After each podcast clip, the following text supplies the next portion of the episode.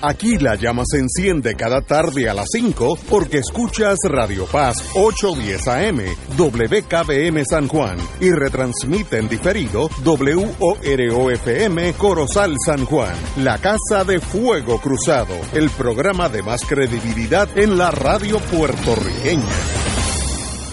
Esta emisora y sus anunciantes no se solidarizan necesariamente con las expresiones que escucharán en el siguiente programa. Son las 5 de la tarde, hora de escuchar Fuego Cruzado, el programa de más credibilidad en la radio puertorriqueña, en las voces de Ignacio Rivera y sus panelistas invitados con su discusión política dinámica e incisiva de los acontecimientos más importantes del momento. Fuego Cruzado comienza ahora.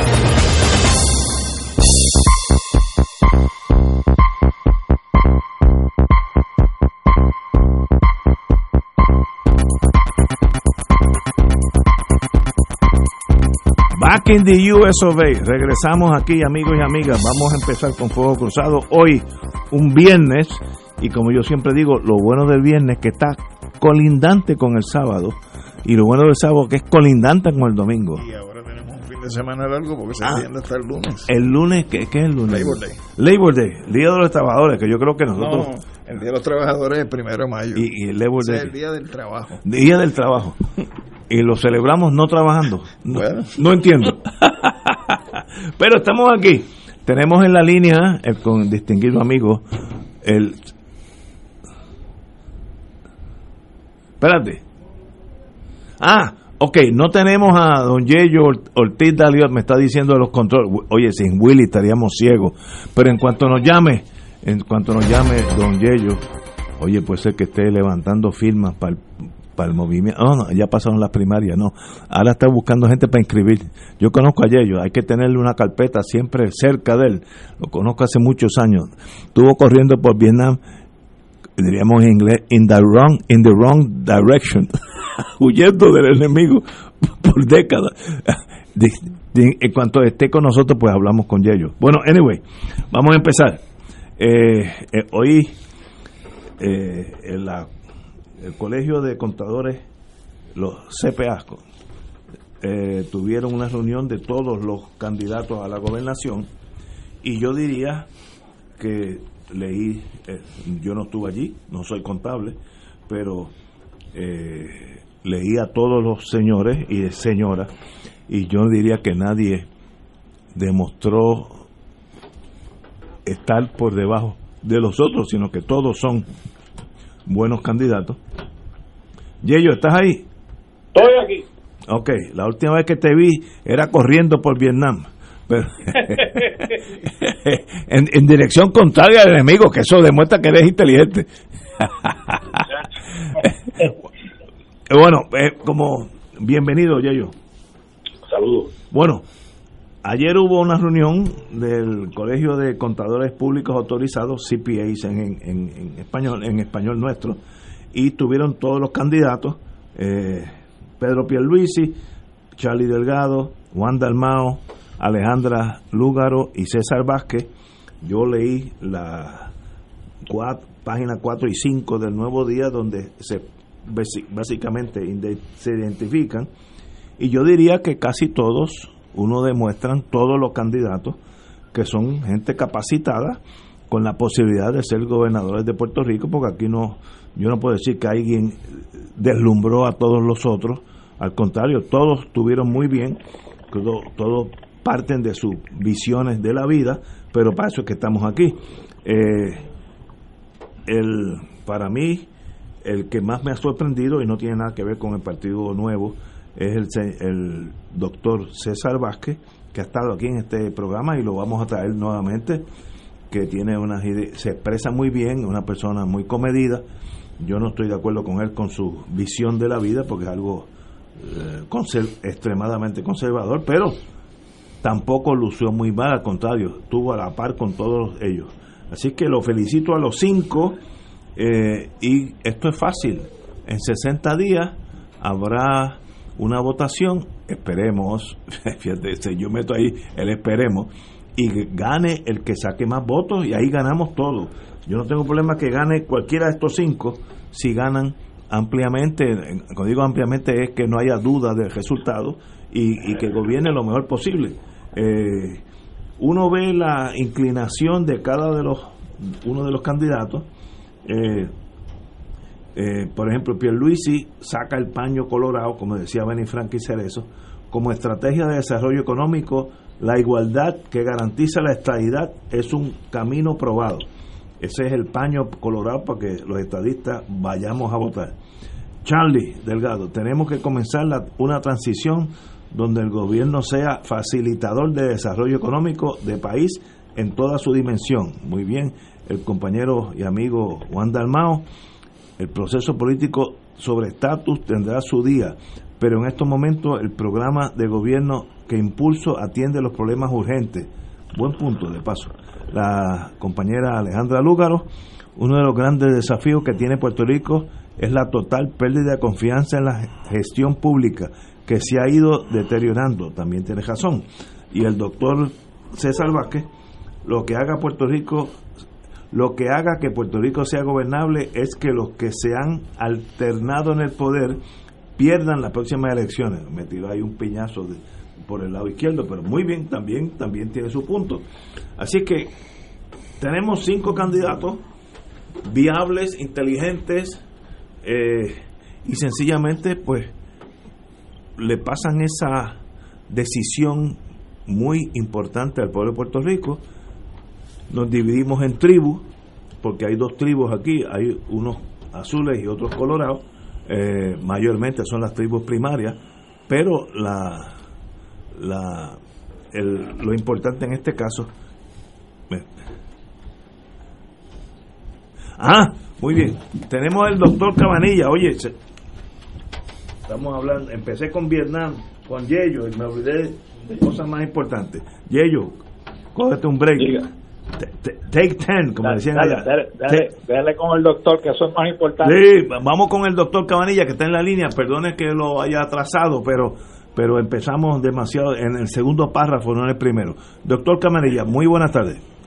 Hola Ignacio, saludos a todos. Bueno, yo, lo único que yo tengo aquí del mundo es que China abrió su aeropuerto internacional a los vuelos internacionales. Entonces me sorprende que tienen más de 500 vuelos en esta semana. 500. uno, el concepto que yo me crié cuando yo era niño era que China era un país atrasado, que no, eso era casi medieval. 500 vuelos en una semana del exterior. Posiblemente diarios. No, una cosa despampanante que tú dices, es imposible. Y ya abrieron el aeropuerto porque ya dicen que tiene la pandemia controlada. Así que el país donde empezó ahora está más adelantado que nosotros. Pero, anyway, diga usted cómo estamos en Puerto Rico. Bueno, no hay duda que es más seguro ir ahora mismo ir a, China que ir a Estados Unidos, ¿no? Pero déjame leerte aquí la, acerca de, los casos nuevos. Sí, vamos, vamos, vamos aquí. Hoy se reportaron mucho menos casos eh, que el día antes y menos casos que el día anterior también, pero como he dicho antes hay una fluctuación grande, por eso es preferible usar este el promedio este de, cinco días, eh, que, es lo que utiliza la Universidad Johns Hopkins para evaluar los datos de todos los, estados de Estados Unidos, además de Puerto Rico.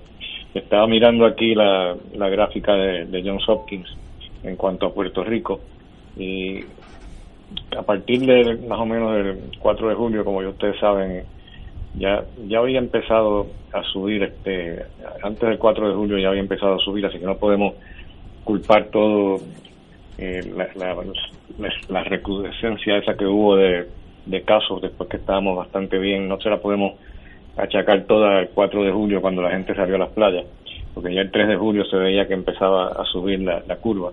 Y llegó a su máximo exactamente el día 18 de julio cuando se registraron eh, el 20 de julio, pero no se registraron 1.880 casos nuevos. Y de ahí en adelante empezó a bajar. Después del 20 de julio llegó a un punto más, el punto más bajo el, el día 18 eh, de agosto, pero entonces a partir del 18 de agosto empieza de nuevo a subir la, curva, eh, llegando al máximo el día primero de septiembre, entonces ahora hay como una tendencia a disminuir. Yo creo que más o menos hemos llegado ya a una meseta por ahí, por, por septiembre, principio de, septiembre, así que no, de nuevo, pues no hay una, una crisis que, se avecina. Yo creo que eh, realmente las cosas pues están bastante bastante bien controladas y el reflejo en los hospitales pues también confirma eso, ¿no? La, el número, por ciento de ocupación en los diferentes eh, áreas del hospital, incluyendo las camas generales, eh, pues no, no demuestra que haya ningún problema serio. Eh, ahora mismo, por ejemplo, tenemos el porciento de ocupación de camas es un 57% de camas generales. O sea que tenemos un montón de espacio para acomodar pacientes nuevos. lo que nos preocupa siempre pues es la, la, unidad de intensivo, ¿no? que no se vayan a llenar hasta el punto de que no tengamos donde poner los pacientes que están muy enfermos y habíamos hablado antes de 70% como el número crítico que hay que estar pendiente y llegamos a 70% hace dos días y hoy está en 70% de nuevo, no, no ha excedido eso. Eh, pero lo importante también es mantener en mente eh, que la gran mayoría de las camas eh, de intensivo no están ocupadas por pacientes con COVID. Solamente hay como ahora mismo hay un 19% de las camas ayer que estaban ocupadas por pacientes de COVID, o sea que la gran mayoría de las camas de, de intensivo están ocupadas por pacientes con otras condiciones, lo cual es, alentador en el sentido de que por lo menos hay personas que están acudiendo a los hospitales cuando se enferman, porque habíamos hablado de que muchas veces pues, los pacientes podrían estar pasando en la casa un infarto o un derrame cerebral por miedo a ir a un hospital que se vaya a contaminar con COVID, lo cual es totalmente absurdo, porque la probabilidad de que te vayas a contaminar o contagiar en el hospital son mucho más bajas que las probabilidades de que te vayas a morir de un infarto. Eso pues eh, yo creo que es un dato positivo que la mayoría de las camas pues están ocupadas, intensivos están ocupadas por pacientes con otras condiciones. Así que eso básicamente resume lo que está ocurriendo. No, como dije, no hay ninguna crisis que se esté avecinando. Qué bueno saber eso de usted, porque a veces uno oye la radio y hay gente que le fascina asustar a la gente. Eh, y entonces eh, yo le llamo a, analistas apocalípticos y uno dice, bueno, pues, pues, todos moriremos de COVID en las próximas 28 horas, ¿no? Eh, me gusta que usted diga que las cosas están dentro de la pandemia, pues cierto control, ¿no? De eso es que viven los periódicos, ¿no? Sí, sí, este, y hay algunos también que les gusta sonar importantes y, y tener el, cetro de, la importancia en un momento dado. Eh, leí que hay una que el policía Anthony Ibizarri inscribió a toda su familia, eh, esposa, hijos, etcétera, a, unas pruebas en Memphis, Tennessee. Para, Eso es la fase 3 de alguna de la de la, de la americana, me imagino. Exacto, sí. Yo creo que es de la vacuna de Cambridge. Okay. Que están haciendo la, la fase 3 ya una vez que tú entras en la, vamos a ver que me vacunan hoy. Si yo estuviera allí, yo me doy de voluntario de calle. Me vacunan hoy. Eh, pero yo no sé si es la de verdad o es un placebo. Eh, entonces, ¿qué pasa? ¿Qué, ¿Cuánto tiempo hay que esperar a ver si...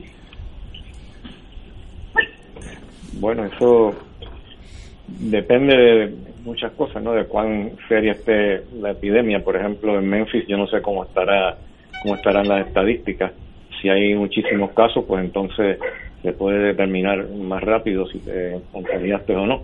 Pero si no son muchos los casos, pues toma más tiempo, pero eh, ellos tienen que reunir todos los datos, no solamente eh, ir por ciudades o por estados, sino que tienen que tomarlo todo en, consideración. Yo creo que eso tardará por lo menos unos tres meses eh, en lo que tienen datos de en cuanto a la eficacia, ¿no? Porque datos en cuanto a la seguridad, pues ya yo creo que hay suficientes datos como para decir pues que lo más probable es que no hay problema pero además de además de la eficacia pues ellos también están evaluando la, seguridad porque eh, no es lo mismo hacer un estudio fase 2 en cual el número de pacientes pues no es tan grande y por lo tanto estudiar la seguridad eh, pues hace falta un volumen más grande así que recogen los estudios eh, fase 2 de seguridad y los lo, suman a, los, a, los, datos de, la fase 3 que, va a tener más pacientes usualmente pues estamos hablando de miles de, de, por ejemplo, son como 30.000 pacientes que creo que son que, tienen que vacunar o que tienen que entrar en el estudio. Me parece que ese es el número que, ellos pretenden entrar en, ese estudio para entonces poder llegar a una conclusión. Esto es un esfuerzo grande y se ha acelerado muchísimo. Eh, por lo menos eh, están haciendo los estudios de seguridad en Estados Unidos, en, Cuba se brincaron eso y en, Rusia también. En, Rusia pues, también. Ya, ya están vacunando gente eh, sin, sin tener este datos en cuanto a la seguridad, pero como dije antes, la seguridad de la vacuna usualmente no es tan un problema tan serio. Así que en una emergencia como la que tenemos ahora, pues uno podría hasta cierto punto justificar eh, la, seguridad. Eh, digo, este, brincar la, etapa esa de seguridad, que lo, yo creo que es lo que quiere también hacer Trump. Yo creo que Trump está empujando porque. Sí, para, eh, antes de la, cosa para tener la vacuna para noviembre, antes de la elección. Seguro, obvio, obvio. Ahora, tengo una, una pregunta. ¿Cuáles pueden ser, si yo me brinco la fase 3, vamos a decir que estoy en Rusia y, me, y Rusia dijo, vamos a brincar una fase 3, la crisis de tal magnitud que tenemos que meter caña, salga el tiro por donde salga. ¿Cuáles pueden ser los efectos negativos de brincarse la fase 3? En, en términos generales, no estoy diciendo qué es lo que vaya a pasar. Bueno, el efecto negativo mayor sería que si descubren que, la vacuna tiene algún efecto secundario muy serio, eh, pues entonces estarían exponiendo a la gente a, un problema que podría ser, este, digamos, algo neurológico, por ejemplo, como habíamos mencionado anteriormente, la, el síndrome de Guillain-Barré, eh, que se ha visto eh, en muy pocos casos con la vacuna de, con una de las vacunas de influenza de hace muchos años atrás. Eh, es una, una cuestión es como autoinmune. Y si ocurre eso pues eso es un, un evento catastrófico porque puedes morir de eso pero las probabilidades son ínfimas de que, de que vaya a desarrollar ese, esa complicación y la mayoría de la gente que les da Guillain-Barré no mueren, ¿no? Así que, pues realmente, eh, en términos generales, eh, si, si puede protegerte de, adquirir COVID, donde la mortalidad es alrededor de un 3% y hasta un 5%, versus adquirir este algo como Guillain-Barré, que la, la, las probabilidades son ínfimas de que te vaya a dar, y si te da, pues son ínfimas también de que te vaya a morir de eso, pues en términos generales, pues es, ventajoso, pues brincar la, la, fase de seguridad en ese sentido, ¿no? Aquí dice, la fase 3. aquí dice la prensa que en el mundo hay 160 esfuerzos por desarrollar la vacuna, así que muchos países están trabajando en esa vacuna y hasta la semana pasada había 32 ensayos en humanos, esos que están en la fase 2 o la 3, ya, ya ellos están adelantados. Sí, sí, obviamente hay una carrera eh, para ver quién, quién llega primero, pero no es solamente quién llega primero, sino también pues está el interés en proteger a la, comunidad, que creo que es lo que lo que estamos viendo a, muchas eh, a, muchos países a, adelantar, tratar de adelantar la, la, vacuna. Y obviamente las compañías farmacéuticas grandes como Pfizer, AstraZeneca, etcétera, pues además de, de moverlo, pues el, el, el, asunto de la de la protección de los de, los, de los pacientes de, la comunidad en general pues también nos mueve el dinero que hay por el medio, ¿no? Por eso realmente las compañías farmacéuticas, por más que nos digan que ellos lo que quieren es curar a la gente, realmente eso para ellos es secundario. Lo primero es el valor en la bolsa. Absolutamente. Alejandro. Sí, buen día, doctor. Alejandro Torres por acá. Hola, ¿qué tal? Pues mire, el problema es que el que uno participe de un tipo de programa como este, donde coincidimos con usted por lo menos una vez en semana, es que uno se encuentra con gente en la calle que le dicen a uno, oye, pregúntale al doctor sobre esto, sobre esto otro. Y entonces, por lo menos según mis recuerdos, en cosas que se me han planteado a mí, eh, una de las interrogantes, ¿cuántos hospitales? Porque sabemos que usted está en auxilio mutuo y ahí se están haciendo eh, el desarrollo de una especie de protocolo, pero ¿cuántos hospitales de los hospitales que hay en Puerto Rico también están participando de esa experiencia?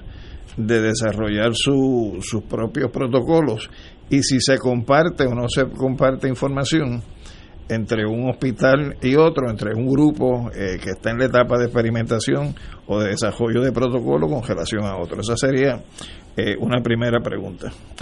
La segunda es si desde el punto de vista de las facilidades hospitalarias que nosotros tenemos en Puerto Rico, donde uno pues pudiera anticipar que hay unas que aparentan ser mejores que otras, si hay diferencias desde el punto de vista de, de los fracasos o los éxitos en términos del tratamiento que se le da al ciudadano que llega con unos síntomas de COVID. Y una tercera pregunta que me han hecho es de aquellos que participan del protocolo en el cual usted eh, trabaja y que son pacientes que usted examina, pues cuál ha sido el resultado desde el punto de vista de, del factor mortandad y el factor recuperación. Esas son cosas que me preguntan a mí en la calle. Ok, vamos a empezar por la primera. Eh, la primera es la más fácil. Eh, realmente, hasta donde yo sé, no hay más ningún otro hospital eh, donde se esté estén haciendo ningún ensayo clínico como estamos haciendo nosotros. Hay este hay diferentes tipos de, ensayos clínicos, ¿no? Están los ensayos clínicos que, llaman los, americanos llaman Investigator Initiated Clinical Trial, que quiere decir que es un estudio que lo, escribe una persona en un hospital versus un ensayo clínico diseñado por una farmacéutica eh, que se lleva a cabo en múltiples hospitales. Eh, un ejemplo de eso, pues el, protocolo que de COVID-19 que tenemos en el auxilio. Eh, eso es un, un estudio iniciado por un investigador, que en este caso soy yo. Y el otro ejemplo pues sería la vacuna, ¿no? Una, la vacuna pues se puede, eh, creo que lo van a empezar a hacer en Puerto Rico, si no me equivoco. Eh, todavía no creo que hayan vacunado a nadie, pero pero sí eh, va, va a empezar este, un estudio, uno o dos estudios con, con vacunas, que son de compañías farmacéuticas. pero la cosa es todavía un poquito más complicada que esa, o sea, no es que si usted llega al auxilio con COVID-19 no quiere decir que le van a poner en el protocolo mío. Eh, porque eso depende depende mucho porque hay muchas personas que están viendo estos pacientes algunas personas pues prefieren usar otro tratamiento diferente y no no necesariamente lo van a poner en el protocolo eh, que estamos usando nosotros en cuanto a la vamos a coger la última pregunta porque la segunda creo que creo que tiene que aclarármelo un poquito pero la última pregunta en cuanto a la mortalidad eh, pues la mortalidad que tenemos, llevamos ya más de 80 pacientes que hemos registrado, de los cuales 76 eh, tenemos eh, datos ya. Hasta ahora no se nos ha muerto ninguno. solamente una persona se fue en fallo respiratorio de los pacientes tratados. Era una paciente de 79 años que tenía muchísimos problemas médicos anteriormente, problemas de demencia y también problemas de cardiovasculares eh, válvula eh, que, había sido eh, operada y que tiene todavía estenosis aórtica. Y es la única persona que se nos ha complicado hasta ahora. Eh, no, no ha muerto pero realmente yo sinceramente yo no, no esperaba el éxito que, estamos teniendo te puedo decir esa cifra que te dije porque estoy analizando los datos que los vamos a someter para, para publicación y por eso es que estoy bien al tanto de, lo que está pasando. Lo interesante también es que, que nosotros nos llevamos, nos dejamos llevar por los marcadores de inflamación, entre otras cosas, ¿no? marcadores de inflamación en sangre, y hemos podido eh, lograr identificar los pacientes eh, que no necesitan ningún tratamiento, porque no es que, que estamos tratando a todo el mundo. Nosotros tratamos solamente los que tienen un riesgo alto de complicarse y hemos logrado identificar cuáles son esos pacientes y separarlos de los otros. Eh, tenemos 53 eh, pacientes eh, que se han observado sin tratamiento y que no les ha pasado a ninguno absolutamente nada, ninguno se nos ha complicado. Y entonces eso nadie lo había, lo había hecho anteriormente, nadie había realmente separado a los pacientes de esa forma. Entonces los otros que sí tenían riesgo alto, pues eran unos 20 creo que eran, y de los 23 hasta ahora, como dije, pues no se ha muerto ninguno y solamente se nos ha complicado uno. Así que estamos eh, muy contentos porque desde el punto de vista estadístico esto es altamente significativo porque habíamos esperado eh, por lo menos unos 14 pacientes que se complicaran y que pasaran a fallo respiratorio y hasta ahora solamente uno ha, ocurrido eso. Así que yo pensé que, nunca pensé que, iba a ser tan tan eficaz el, el, método este que hemos desarrollado y estamos pues súper contentos con esos datos. Y en cuanto a la segunda pregunta, pues eh, quisiera que se elaborara de nuevo. La, para la segunda pregunta es porque ciertamente, eh, por lo menos esta es la percepción de muchas personas en este país, que hay hospitales y hay hospitales. Por lo tanto, si, si yo tengo una situación donde identifico síntomas compatibles con el COVID, pues yo puedo sentirme en mayor confianza en ir a una institución que en ir a otra. Entonces la pregunta que se me hace es, ven acá, y si la medicina se supone que tiene unos estándares, eh, no deberíamos esperar que el mismo estándar de calidad sea el que se dé en una institución eh, y que se dé en la otra. Entonces la pregunta mía es si hay diferencias que no hay que entrar a señalar a nadie, pero que si hay diferencias en términos de, de los enfoques que se puedan dar en cómo se le aplica, eh, qué sé yo, una línea de tratamiento en una facilidad versus cuál es la línea de tratamiento que se pueda estar aplicando en otra, en términos de calidad. Eh, recuerda que realmente la forma en que se maneja a los pacientes en Puerto Rico, en la, mayormente en la práctica privada, eh, es, individual, o sea que no no hay tal cosa como un hospital eh, que, tenga, que tenga este estándar eh, y que todo el mundo se va a tratar de la misma forma. Eso puede pasar en los países donde hay medicina socializada, que entonces pueden controlar eso bien. Pero en la medicina capitalista, pues cada uno hace lo, que quiere y eso no, no, es buena idea, me parece a mí que eso es terrible. Pero eso es lo que, lo que vivimos no solamente en Puerto Rico, sino en todos los países capitalistas que tienen medicina que no es medicina socializada. Pero en los países en Europa, por ejemplo, lo tienen todo bastante claro y lo tienen todo bien organizado. Y en Canadá también, o sea que los pacientes eh, que van a un hospital, eh, por ejemplo en Canadá, pues el manejo es bastante estándar.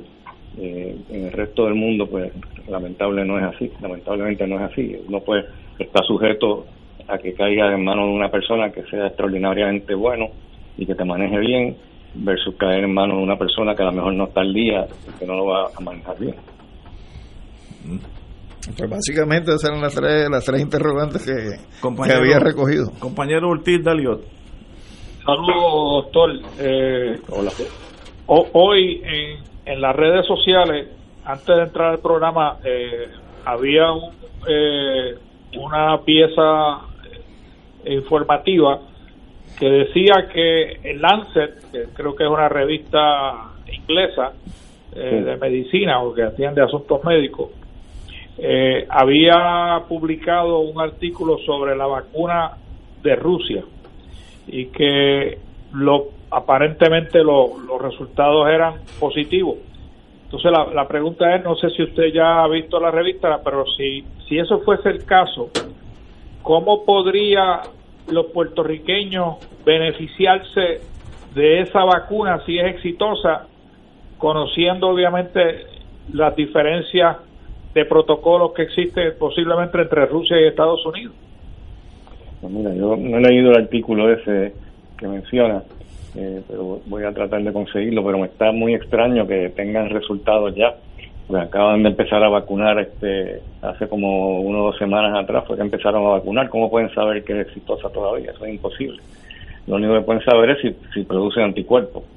Pero producir anticuerpos es el primer paso eh, en, la dirección correcta, que si no produce anticuerpos, pues entonces probablemente la vacuna no funciona.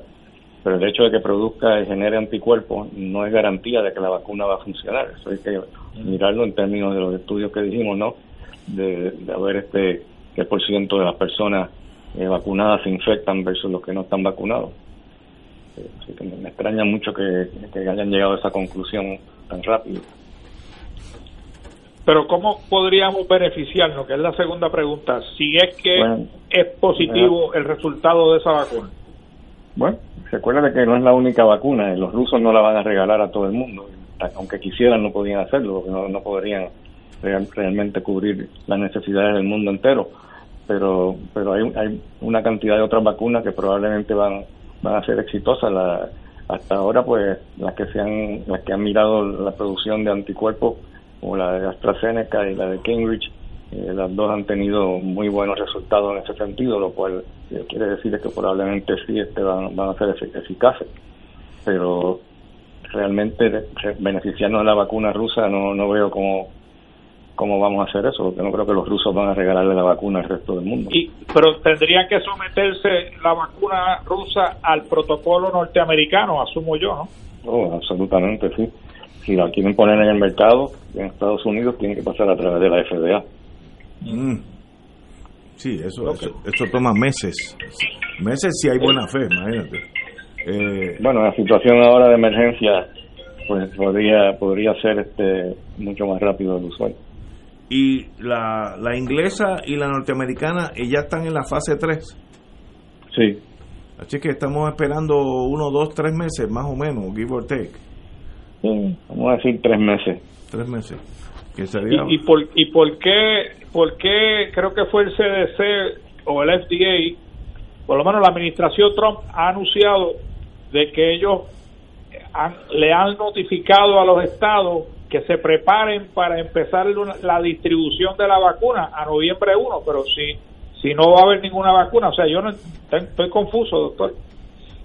Bueno, yo también, porque yo estoy seguro que el director del CDC también está confuso. El otro día hasta amenazó con renunciar, porque le están poniendo una presión terrible para, este, acelerar el proceso y parece que tiene mucha presión dentro de, dentro de la FDA, eh, tiene mucha presión para que haga las cosas eh, como se han hecho usualmente y también tiene presión de fuera de, la FDA, viniendo de, la, de Casablanca, que le está poniendo presión para que brinque los pasos y que, la, aprueben, eh, no para ayudar a la gente, sino para que Trump pueda ganar las elecciones. no Parece que él piensa que si aprueba una vacuna antes de las elecciones, pues entonces ya eso le va a ayudar. Así que es una presión política horrible que está recibiendo, pero yo creo que él está tan confundido como tú y yo. No, no, él está más que confundido. Ahí, no, ahí yo me salen mis, problemas.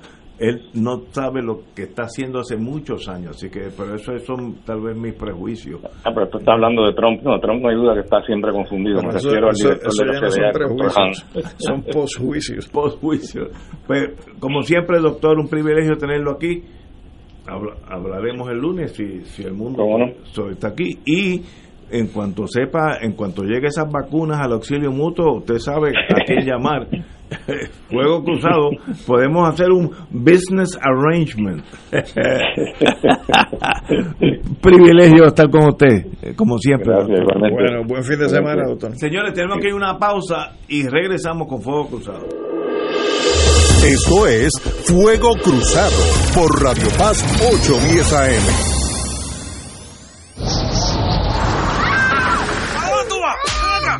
Desastre puede afectar más que tus bienes, puede afectar tu vida. Asuntos sobre la custodia de los hijos y violencia doméstica son algunos de los problemas legales que se agravan tras un desastre. Es vital proteger tus documentos importantes como certificados de nacimiento, custodia y órdenes de protección, entre otros. Manténlos en un lugar seguro y prepárate para ayudarte. Infórmate en servicioslegales.org. Servicios Legales de Puerto Rico te puede ayudar. Fuego Cruzado está contigo en todo Puerto Rico. 2.6 millones de autos en Puerto Rico, algunos de ellos con desperfectos.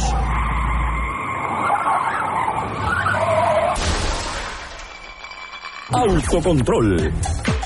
Tu carro. Tu carro. Tu mundo. Lunes a viernes a las 11 de la mañana por Radio Paz 810 AM. Llegó la hora de reactivar el fervor católico y agradecer las bendiciones divinas. De regreso al santuario en persona para la misa de madrugadores desde las 5 y 30 de la mañana. La convocatoria es para reunirnos implementando todos los protocolos y distanciamiento social que garantice nuestra seguridad y no represente peligro para la salud en las amplias facilidades del Santuario Nacional de Nuestra Señora, Madre de la Divina Providencia en Cupey. Nos congregaremos con las debidas precauciones El sábado 5 de septiembre a las 5 y 30 de la mañana. Misa de Madrugadores de regreso al santuario. Para detalles accede a nuestra página en Facebook o llama al 787-646-9448. Transmisión radial por Radio Paz 810 AM y Radio Paz 810.com. Oro 92.5 FM. Radio Oro FM.com. Fuego Cruzado, el programa de más credibilidad en la radio puertorriqueña, es ahora la tribuna abierta de análisis noticioso, con diversas perspectivas que exploran el trasfondo de lo que acontece a diario y cómo nos afecta. Escucha Ignacio Rivera y sus panelistas invitados de lunes a viernes en Fuego Cruzado en transmisión diferida a las 10 de la noche por Oro 92.5 FM. Radio Paz te ofrece el mejor motivo para levantarte temprano y disfrutar el comienzo de un nuevo día de lunes a viernes con Enrique Liboy y Radio Paz en la mañana. La dosis perfecta de noticias, deportes y éxitos musicales de todos los tiempos, humor y curiosidades, calendario de actividades y tus peticiones musicales por el 787-300-4982. Conéctate con el 810 AM de lunes a viernes con Enrique Liboy y Radio Paz en la mañana. AESA, la pequeña gigante, te invita a sintonizar su espacio radial AESA Informa todos los jueves a las 4 y 30 pm. Se estará ofreciendo información relevante a los pensionados y jubilados de Puerto Rico. Te esperamos AESA Imparable, auspiciado por MMM Alianza. Y ahora continúa Fuego Cruzado.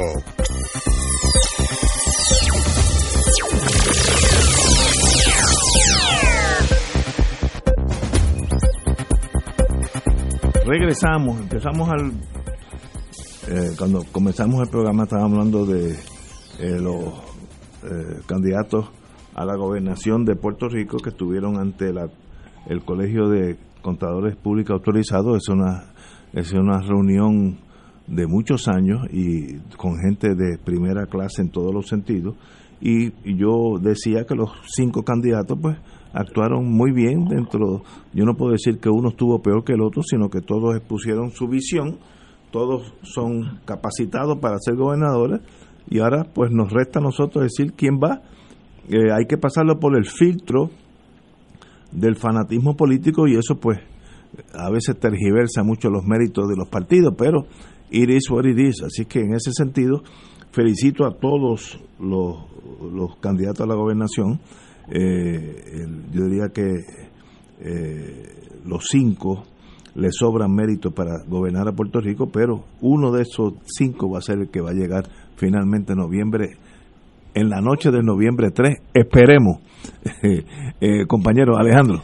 Mira, a mí me llamó la atención, Ignacio, de, y ellos, de esas eh, intervenciones que se dieron en el colegio eh, donde se llevó a cabo esta actividad, que son los, los CPA, Colegio de Contadores Públicos Autorizados, que los candidatos fueron allí con una tarraya en la mano cada uno.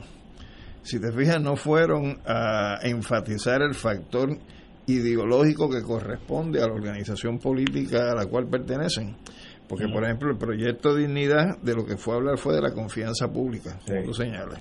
Si nos vamos a lo que es la posición del PIB, eh, aparentemente hay una mención periférica a lo que puede ser el tema del estatus, pero tú mismo indicas Problemas urgentes. que es los atender los problemas urgentes de Puerto Rico. Si vas a lo que sería el discurso de Charlie eh, por el Partido Popular, es que el gobierno sea el facilitador, que es la visión que también se tiene desde la estructura municipal, donde el, el municipio, como ente cercano al ciudadano, debe ser un facilitador para este. Y si vas al caso del PNP, pues el discurso de la igualdad diciendo que la igualdad se consigue con la estadidad, como si en Mississippi, en Mississippi no hubiera pobres, como si en Nueva York no hubiera gente que vive en las calles, como si en ese país no hubiera 50 millones de personas sin un plan médico.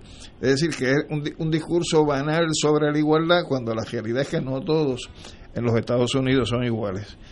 Entonces, en ese sentido, cuando te digo que es un discurso de la atarraya, es porque están tirando a pescar. Ah, la atarraya, ok. La que tira el pescador a ver qué se lleva en ella. Y por lo tanto, es, es detrás es detrás del voto la malla, la malla, la mallita del voto no comprometido, es decir, que están tirándola a ver qué logran en ese ejercicio de pesca atraer más allá de lo que puede hacer la gente que ya está comprometida con las posiciones ideológicas de cada una de las organizaciones. Entonces, ciertamente, yo creo que, que los problemas que tiene el país son susceptibles de fácilmente ser identificables. El problema es cómo se atiende la solución de esos problemas. Y ciertamente para poder atender la solución de esos problemas, nos guste o no nos guste, eh, hay que asumir el discurso de cuál es la alternativa de la soberanía política, de los poderes políticos que tú vas a tener para poder atender la solución de los problemas. Y la realidad es que tú puedes hacer muy poco si tú tienes una Junta de Control Fiscal, que es la que impone, como dicen en, la República Dominicana, es ley, batuta y constitución, que es la que dispone todo lo que tiene algún tipo de importancia en este país, si tú tienes una situación de relación de subordinación política, donde hay un poder que se coloca por encima del poder que puedan tener los puertorriqueños y puertorriqueñas para tomar decisiones, donde tú tienes una estructura jurídica que nos vendieron la idea de que era el producto de un convenio entre dos partes y que era una manifestación de progreso extraordinario desde el punto de vista de ejercicio democrático y tienes la realidad de que siete personas por las cuales nadie vota son las que toman las decisiones de este país para atender no los intereses del pueblo, sino los intereses de los bonistas y los acreedores de los bonos. Entonces, en ese sentido es muy poco lo que es posible hacer si tú no colocas como elemento principal del discurso la necesidad de los poderes políticos necesarios para llevar a cabo las transformaciones que son necesarias precisamente para atender los problemas que tiene el pueblo. Así que me parece que el discurso de la terraya es un discurso bueno para atraer votantes, pero tú puedes atraer la cantidad inmensa de votantes que sea y si no tienes los poderes políticos, tú no vas a poder realmente traer alternativas para este país. Y ello. Mira, eh, Ignacio y, Alejandro, a mí, yo leí eh, los periódicos hoy viendo las noticias sobre el debate en los CPA y, te puedo decir que, que yo estaba buscando un wow, ¿no? Un wow. No, no, ninguno de los candidatos propuso algo que yo pueda decir, wow, ese candidato le dio mucho pensamiento a este asunto en particular y qué bien que lo va a traer a la palestra pública. Ninguno me impactó en ese sentido. Básicamente, lo más que yo podría decir que tuvo un efecto, no wow, pero que me, me, me sorprendió, fue Dalmao, que asume básicamente la misma línea de administración de los recursos que hay que tiene Charlie Delgado. O sea, Charlie Delgado, su campaña primarista fue que hay que buscar un buen administrador. El estatus se atiende después. Y Dalmao ha asumido básicamente la misma posición. El estatus lo bregamos después, lo que hay que hacer es administrar lo que hay. Pero como bien dice Alejandro, administrar con la Junta de Control Fiscal, que es la que toma las decisiones, entonces uno se pregunta qué es lo que van a administrar. Y lo otro que veo es la misma línea eh, usual que trae el PNP de que la estadidad es la que va a garantizar el desarrollo económico de Puerto Rico. O sea, la solución de desarrollo económico de Pierluisi es la estadidad. Y la estadidad en realidad no es ninguna bonanza, como bien dijo el amigo Alejandro, en Estados Unidos hay unos graves problemas de pobreza que no han sido atendidos y allá son los estados, ¿no? Así que no veo tampoco que Pierluisi haya elaborado en su mente grandes grandes eh, grandes soluciones a los problemas del país más allá de simplemente decir la curita que nos va a curar a todos es la estadidad. Por, por, por Alexandra y César Vázquez pueden ser lo que llaman en, en Estados Unidos los spoilers, eh, porque son los que van a restarle voto a los dos partidos principales, tanto el PPD como el PNP, de alguna manera se van a afectar por los votos que se lleve don César Vázquez o se debe doña Alexandra Lugar. Así que esos dos partidos podrían decidir quién gana las elecciones en Puerto Rico, porque tampoco en realidad presentan lo que yo llamo proyectos wow, ¿no?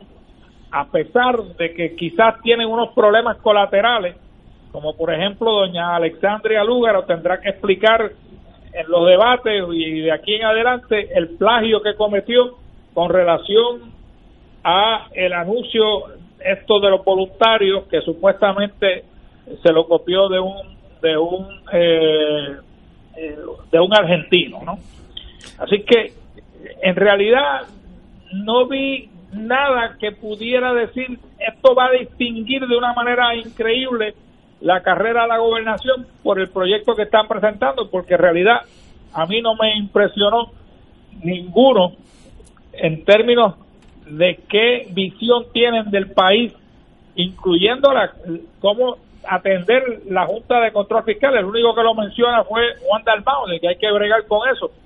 Y la ironía es que si tú bregas con el estatus y resuelves el asunto del estatus, elimina la Junta de Control Fiscal ya sea con la independencia, con la estabilidad o con la libre asociación.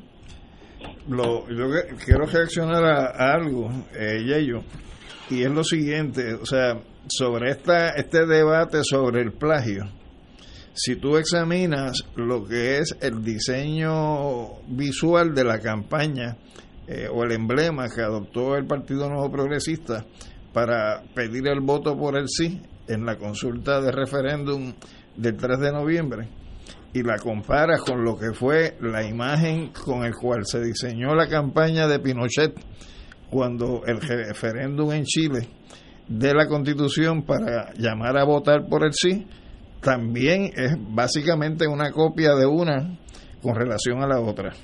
Si tú examinas, por ejemplo, lo que eran los carteles de campaña de Chivas en Cuba, eh, cuando se dieron las elecciones en los años 40 en ese país, la consigna que tenían esos carteles de Chivas, lo que decía con signos de exclamación era vergüenza contra dinero.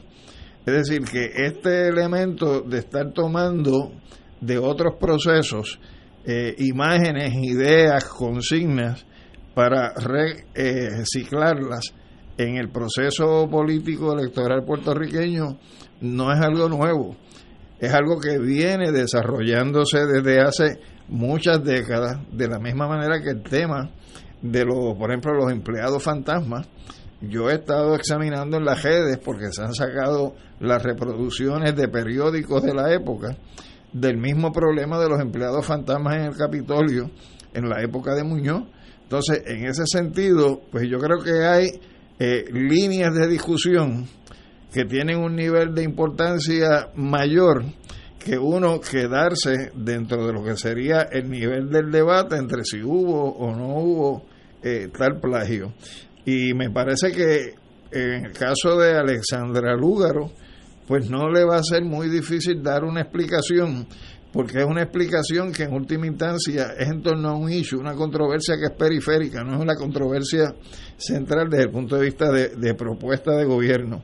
Y lo que uno desearía es que esas propuestas eh, estén realmente plasmadas. A mí me sorprendió, Yello, hoy leyendo en el periódico El Vocero, una noticia donde Pierluisi anuncia con bombos y platillos que tiene 100 personas alrededor de él ayudándole a producir un programa. y uno dice, pero ¿cómo rayo a 60 días de las elecciones va a tener 100 personas trabajando en un programa cuando se supone que ya las elecciones están a la vuelta de la esquina y lo que tú estés discutiendo eh, con la ciudadanía es precisamente cuáles son las propuestas? Lo que quiere decir que sencillamente... Eh, estamos en un proceso donde muchas de las cosas que se van a estar diciendo son sacadas del sombrero, como se sacan los conejos, del sombrero de un mago. Entonces, en ese sentido, pues me parece que, que, qué sé yo, este, eh, deberíamos estar más pendientes a esos detalles que si hay o no hay un plagio en el diseño de una propaganda.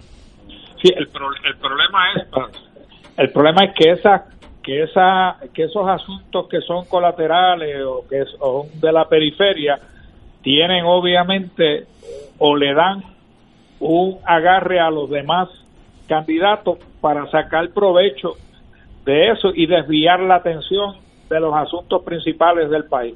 Desafortunadamente, así es la política. Eh, me llamaron para que corrija en el sentido que dije que había cinco candidatos a la gobernación, hay seis, pero ese sexto, pues básicamente es desconocido y no estuvo en la reunión de los de los contables, así que por eso es que no se mencionó.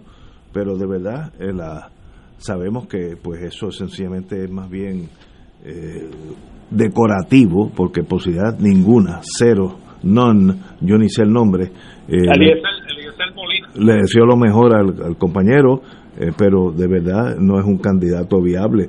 Aquí la elección, la sabemos, los dos partidos mayoritarios tienen una gran posibilidad de gobernar el país en los próximos cuatro años. No puedo en este momento decir si es uno o el otro, porque yo creo que en este momento la cosa está muy pareja. Eh, y bueno para el país, que gane el que saque más votos. Pero no podemos estar concentrando en que fulanito tiene una posibilidad de sacar medio porcentaje y por tanto pues tenemos que analizarlo todo en relación a él. Aquí la, elección se va a basar en, en, Pedro Pierluisi, Carlos Delgado Torres, en tercer lugar Dalmao o la señora Lúgaro. Ese va a ser iris what it No estoy diciendo si es bueno o malo, si estoy de acuerdo o no. Eso es lo que va a pasar. ¿Hay sorpresas? Pues seguro mañana pasa alguna cosa en el mundo o aquí en Puerto Rico y puede cambiar el panorama, pues seguro.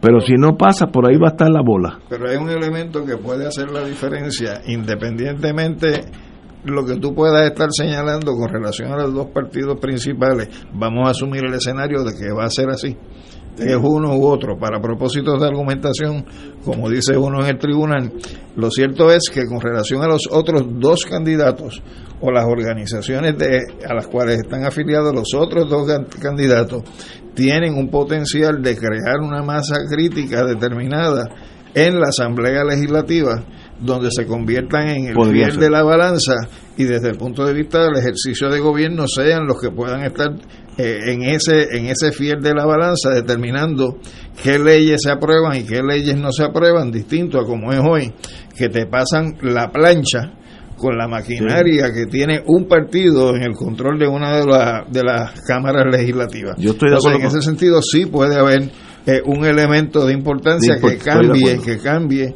los referentes a los que estamos acostumbrados. Que los otros partidos tengan un número razonable de senadores y representantes que entonces sean el, el, swing vote. Yo creo que, creo que ganaríamos todos si eso pasa. Entonces no, o sea, no habría la dictadura de la mayoría que en Puerto Rico, eh, pues a veces, como decían de Winston Churchill, he gets carried away. A veces nos zafamos del gatillo y nombramos cosas sin pensar en el adversario ni el pueblo, sencillamente por los colores. Bueno, que para ganaríamos todos si eso pasa. Pero para que eso para que eso pase, Ignacio y Alejandro, tiene que haber una campaña educativa de cómo votar el voto mixto, porque no necesariamente todo el mundo va a votar con una cruz debajo de Victoria Ciudadana o una cruz debajo de, de, de Proyecto Dignidad. Para tú lograr insertar esos legisladores en la legislatura, hay que educar al pueblo de cómo votar, porque así es que logra entrar tanto los dos independentistas, tanto en la Cámara como en el Senado. No es por el voto eh, de una cruz debajo del PIB, porque eso no sucede, pero tiene que enseñarle al pueblo de cómo votar mixto, porque de lo contrario no logra lo que sería ideal, porque yo concurro con Alejandro y contigo de que sería ideal tener legisladores que sean importantes en, la toma de decisiones a nivel legislativo. Eh, los dos partidos no le interesa esa, ese proceso educativo, así que no cuentes con ellos dos. Tenemos que ir a una pausa, amigos. Regresamos con Fuego Cruzado. Esto es Fuego Cruzado por Radio Paz 810 AM. Si estás harto de tanta corrupción, de tanta mentira, del inversionismo político, si estás cansado de rojos y azules, azules y rojos, si estuviste con tu corazón, con tus oraciones, con tu coraje en el verano del 19, si estás creyendo que tener un gran país es posible, te lo digo, tú estás con Victoria Ciudadana. Este noviembre, la victoria es de todos y todas. Anuncio pagado por el Comité de Gastos Independientes de SPT, no autorizado por el candidato aspirante o partido alguno. Fuego Cruzado está contigo en todo Puerto Rico. Fanático del deporte, la mejor información y el mejor análisis lo escuchas los sábados a las 2 de la tarde por Impacto Deportivo con Javier Sabat y el más completo elenco en deportes por Radio Paz 810 AM y en las redes sociales Facebook Impacto Deportivo, Radio PR, Twitter e Instagram. Impacto underscore Deport. Juntos, impactando el deporte nacional.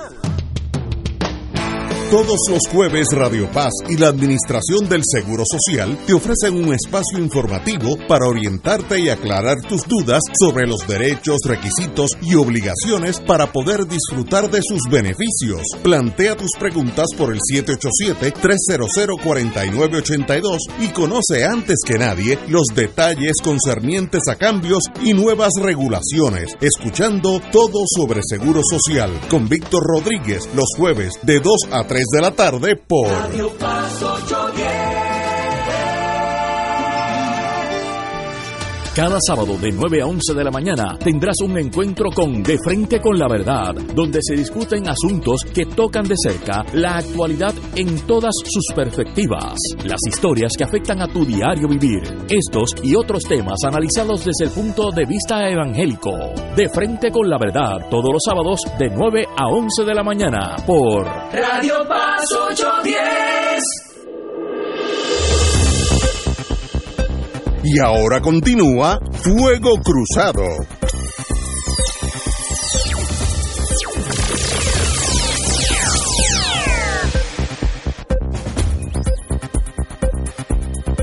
Regresamos, Boys and Girls de Fuego Cruzado. Bueno, yo no entendí esta noticia, pero ustedes que tienen más experiencia que yo, tal vez.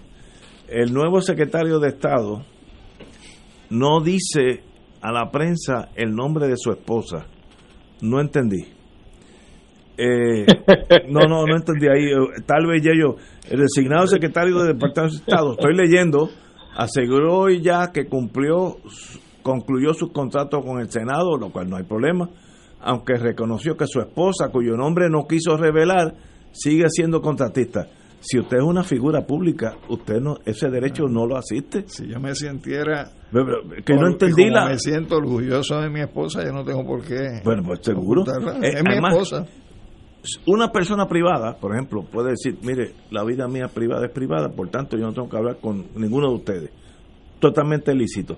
Una figura Mira. pública es pública, la palabra lo dice, tú eres parte del, pue- del pueblo de Puerto Rico. Además que se va a saber anyway, no, no pelees batallas que vas a perder. No, decir eso Claro. es estimular a No, que se averigüe. no que, que ya, ya lo sabe la mitad de la isla, menos yo posiblemente. Pero no entendí la psiquis del secretario de Estado al quien le deseo lo mejor de los estos cuatro meses. Yeyo. Yo, yo, no- yo tampoco lo entiendo, particularmente porque el secretario de Estado es posible uno de los pocos funcionarios que tienen que ser confirmados por ambas, Ambas cámaras. cámaras.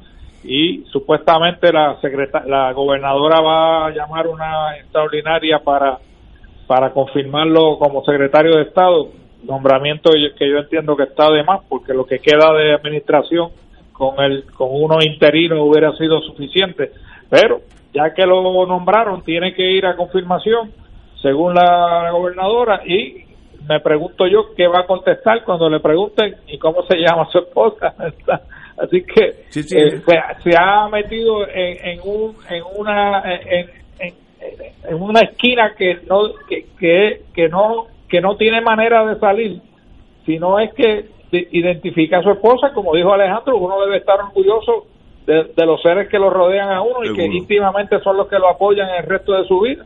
Así que tire, tire, díganos de su esposa y sus hijos también y sus padres. Seguro, todo. Es que una figura pública es pública. Un, ciudadano privado es privado, así, Pero así de claro en la vida. En la escuela cuando uno es pequeño y le ponen un apodo que a uno no le gusta, ¿qué es lo que tú haces? Sí, sí, sí.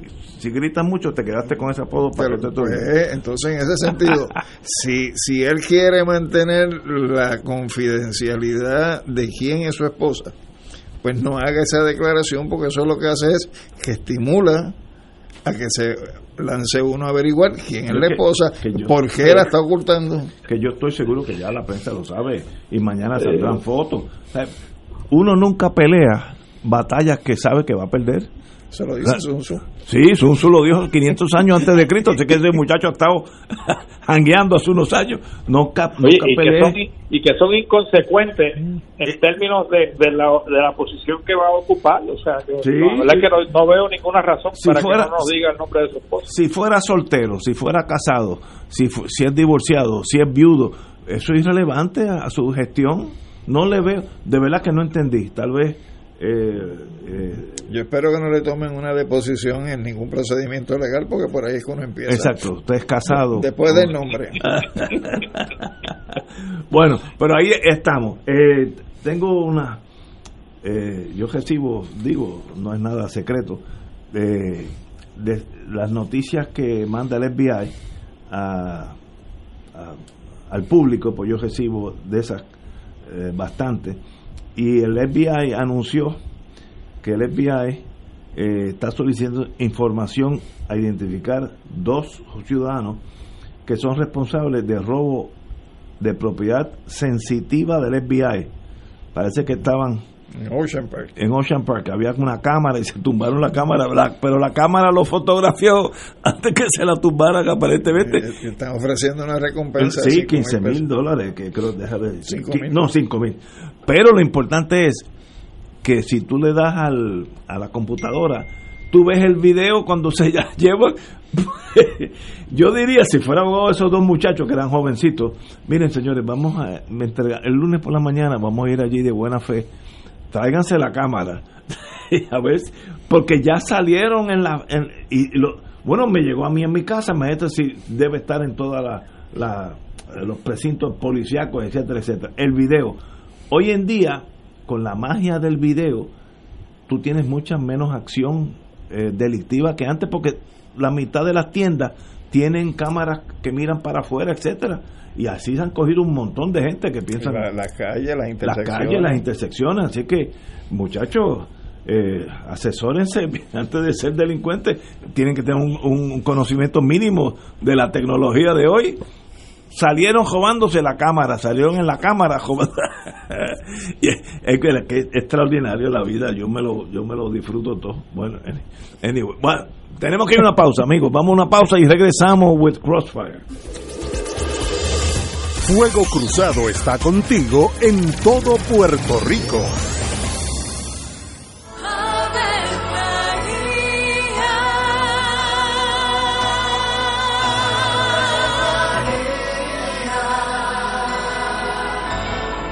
El ángel del Señor anunció a María. Y ella concibió por obra del Espíritu Santo. Dios te salve María, llena eres de gracia, el Señor es contigo. Bendita tú eres entre todas las mujeres, y bendito es el fruto de tu vientre Jesús. Santa María, Madre de Dios, ruega por nosotros pecadores, ahora y en la hora de nuestra muerte. Amén. He aquí la esclava del Señor. Hágase en mí según tu palabra. Dios te salve María, llena eres de gracia, el Señor es contigo. Bendita tú eres entre todas las mujeres, y bendito es el fruto de tu vientre Jesús. Santa María, Madre de Dios, ruega por nosotros pecadores, ahora y en la hora de nuestra muerte. Amén. Y el Verbo se hizo carne. Y habitó entre nosotros. Dios te salve María, llena eres de gracia, el Señor es contigo. Bendita tú eres entre todas las mujeres, y bendito es el fruto de tu vientre Jesús. Santa María, Madre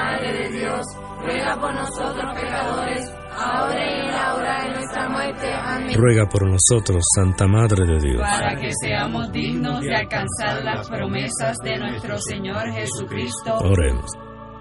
Derrama, Señor, tu gracia sobre nosotros, que por el anuncio del ángel hemos conocido la encarnación de tu Hijo, para que lleguemos por su pasión y su cruz a la gloria de la resurrección, por Jesucristo nuestro Señor. Amén. Gloria al Padre, al Hijo y al Espíritu Santo. Como era un principio, los siglos de los siglos. Amén.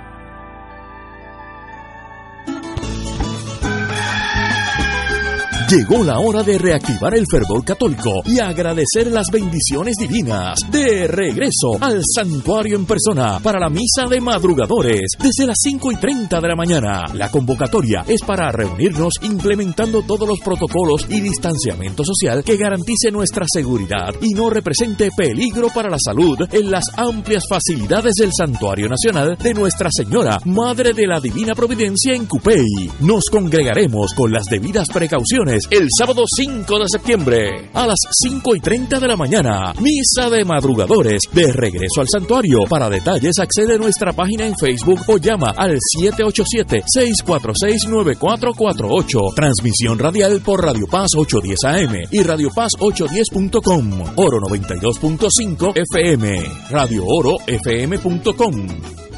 como parte de la conducta ética que debe regular lo que piensa, hace y dice cada rotario antes de actuar, este debe plantearse lo siguiente, ¿es la verdad? ¿Es equitativo para todos los interesados? ¿Crea buena voluntad y mejores amistades? ¿Es beneficioso para todos los interesados? Esta es la prueba cuádruple. Mensaje del Club Rotario de Río Piedras. Aquí la llama se enciende cada tarde a las 5 porque escuchas Radio Paz 810 AM, WKBM San Juan y retransmite en diferido WOROFM Corozal San Juan, la Casa de Fuego Cruzado, el programa de más credibilidad en la radio puertorriqueña.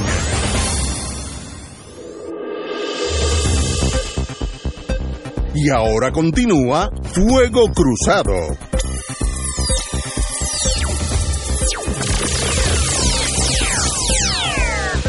Amigos y amigas, nuestro la posición de Fuego Cruzado desde el principio, no es de ahora, es que todos aquellos eh, amigos y amigas que están ya eh, post primarias, que son candidatos del partido que sea, eh, están más que bienvenidos aquí. Aquí me llamó una persona, yo lo voy a llamar el fin de semana para que venga una, no sé de qué partido es, no lo reconozco, pero estará aquí con nosotros, porque lo más importante para el 10 de noviembre es que ustedes, los que nos eh, sintonizan, tengan la gama entera de los candidatos y escojan el mejor que ustedes aprecian. Y, y eso es el, el sistema nuestro, y que gane el que saque más votos. Así que así de sencillo es la vida. ¿no? A veces algunos políticos lo complican. O que gane el que no le joven los votos. Exacto, no, no, yo parto de esa premisa, yo parto que esto es una, aquí no va a haber duda, que Chencho ganó por 10 votos, ganó por 10 votos, porque si no, el sistema se desploma. Y hoy tenemos invitación de este servidor a mi amigo, el ex secretario de Hacienda, Juan Zaragoza. Muy buenas tardes, Juan. Buenas tardes, Ignacio. Eh, eh, gracias por la invitación. Y me siento como todo un veterano de este programa. No sé cuántas veces he venido y he salido sustancialmente ileso. sustancialmente. Pues la última vez que estuviste aquí, tú eras candidato a una primaria, ya eso es historia, ahora es candidato a la Al Senado por acumulación. Senado por acumulación, uno de, los- de- uno de esos seis que va a salir. Eh, dime qué estás haciendo en estos días de la pandemia, eh, eh, cómo, cómo, cómo uno se adapta a esa realidad. Pues mira, interesantísimo porque yo tuve dos campañas eh, por dos razones diferentes, ¿verdad? La de que cuando estuve para gobernador, que esa fue esa fue una campaña de caballería, como como en, en- dicen los militares, que fue a pie. Este, esa, esa fue completamente diferente, ¿verdad? Esa fue de, de de, de chinchorros, de lechoneras, de, de clubes sociales, de, cumpleaños, de funerales, de Y, simultáneamente con el cambio mío al Senado, pocos meses, de pocas semanas después de entrado la pandemia, pues entonces tomó un giro, un giro de 360 grados, ¿verdad? Este, y ahora principalmente te, diría que estamos remotos, o sea, mucha, eh, eh, todos estos desarrollos de la tecnología que son verdad, verdaderamente impresionantes, mucha transmisión por las diferentes herramientas que hay de Zoom, de, todas estas cosas, este, que es interesantísimo porque ahora ahí se ha proliferado un montón de gente que tiene estos programas en las redes que entrevistan a uno, ¿verdad? Y, y, uno va durante la semana tres o cuatro de estas Virtual, virtuales, sí, donde te entrevistan, a veces son gente de la, juventud, de la juventud, gente, podcast. Sí, podcast, este, interesante. Oye, pero vean, como yo tengo poder de observación todavía, tú estás bien quemado, que, quemado por el sol, estoy hablando. Se, se te nota, pues yo te conozco, tú eres bien blanco y estás bien, bien colorado. Así que tú has cogido calle un montón. Sí, sí. Así que, no es todo en, en podcast, tú has, también has, eh, tropezado con la cera, como dicen. sí, sí, sí. sí, está bien, bien. Y he rebajado unas cuantas libras también. Sí, también he rebajado como 10 o 15 libras. Sí, como 15 libras así he rebajado. Usted está este... y así es que se ganan las elecciones, caminando. Sí. sí, sí, te digo, es un mundo. Yo que nunca estuve en ese mundo, ¿verdad? Porque yo fui secretario de Hacienda, pero no llego ahí por ser político.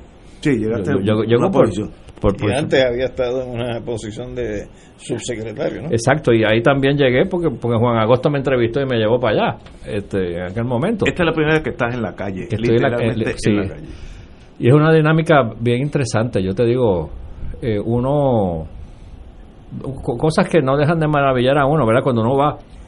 Eh, en, así hace varias semanas hicimos, sí participé en varias caravanas de estas que uno se monta en estas guaguas y vas como elevado. Las viejas, así que yo me crié sí, sí, sí, sí, sí, pero oye, y es interesantísimo.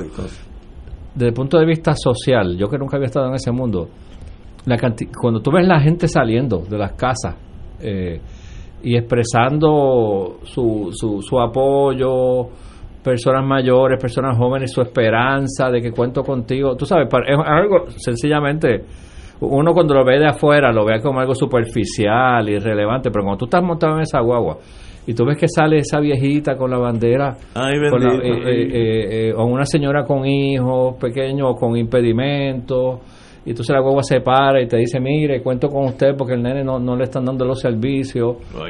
Tú te das cuenta que, que, que, oye, sí, hay un montón de gente que son fanáticos, ¿verdad? Allá afuera. Pero hay mucha gente que cifra sus esperanzas eh, eh, en los políticos y, realmente yo no entiendo por qué los políticos le, falla le fallan tanto a la gente porque es que la gente realmente ahí ahí tú, tú lo notas tú sabes ese, esa esperanza que ellos derraman en uno esa eh, es una cosa verdad bien bien interesante. Yo yo tuve hace muchos años un contacto con lo que tú acabas de decir eh, Amadeo Francis, amigo mío de Lo conocí, lo conocí. Eh, excelente ser humano. Y él tuvo un puesto en la fortaleza, no me acuerdo ni el año que era. Y de vez en cuando él se escapaba a la hora de almuerzo. Nos, iba ahí a la mesa de nosotros, donde tú has ido. Entonces se escapaba. Entonces, como yo hablo semi-inglés y él también, pues, él me decía que tengo que escaparme to meet real people. Mira la observación tan profunda el ambiente en la, fortaleza, en la fortaleza, la premisa de, de, lo que hizo es que es enajenante. Entonces tenía que a veces escaparse y venirse y, darse el palo con uno y a vacilar y ver la, vida. Tú, lo notas en términos de la persona que llegó sí, y, al año y es totalmente sí, Sí, sí. Y, y, y en eso el mundo político es un círculo cerrado, como una fraternidad, que los fraternos llegan a un un momento piensan que la fraternidad es el Puerto Rico y viven en ese mundo y se discuten y tienen tragedias y tienen victorias y nadie sabe lo que está pasando. Y, al desconectarse del resto del mundo o del resto del país, terminan asesorando mal a los gobernantes. Sí, porque es un ciclo vicioso. Ustedes están haciendo un, diagnóstico excelente ese mismo, porque yo a veces entro en estas conversaciones con esta gente, con, con, ¿verdad? con mi gente, y, y tú los oyes hablando y, uno que, que hasta ayer estuvo afuera.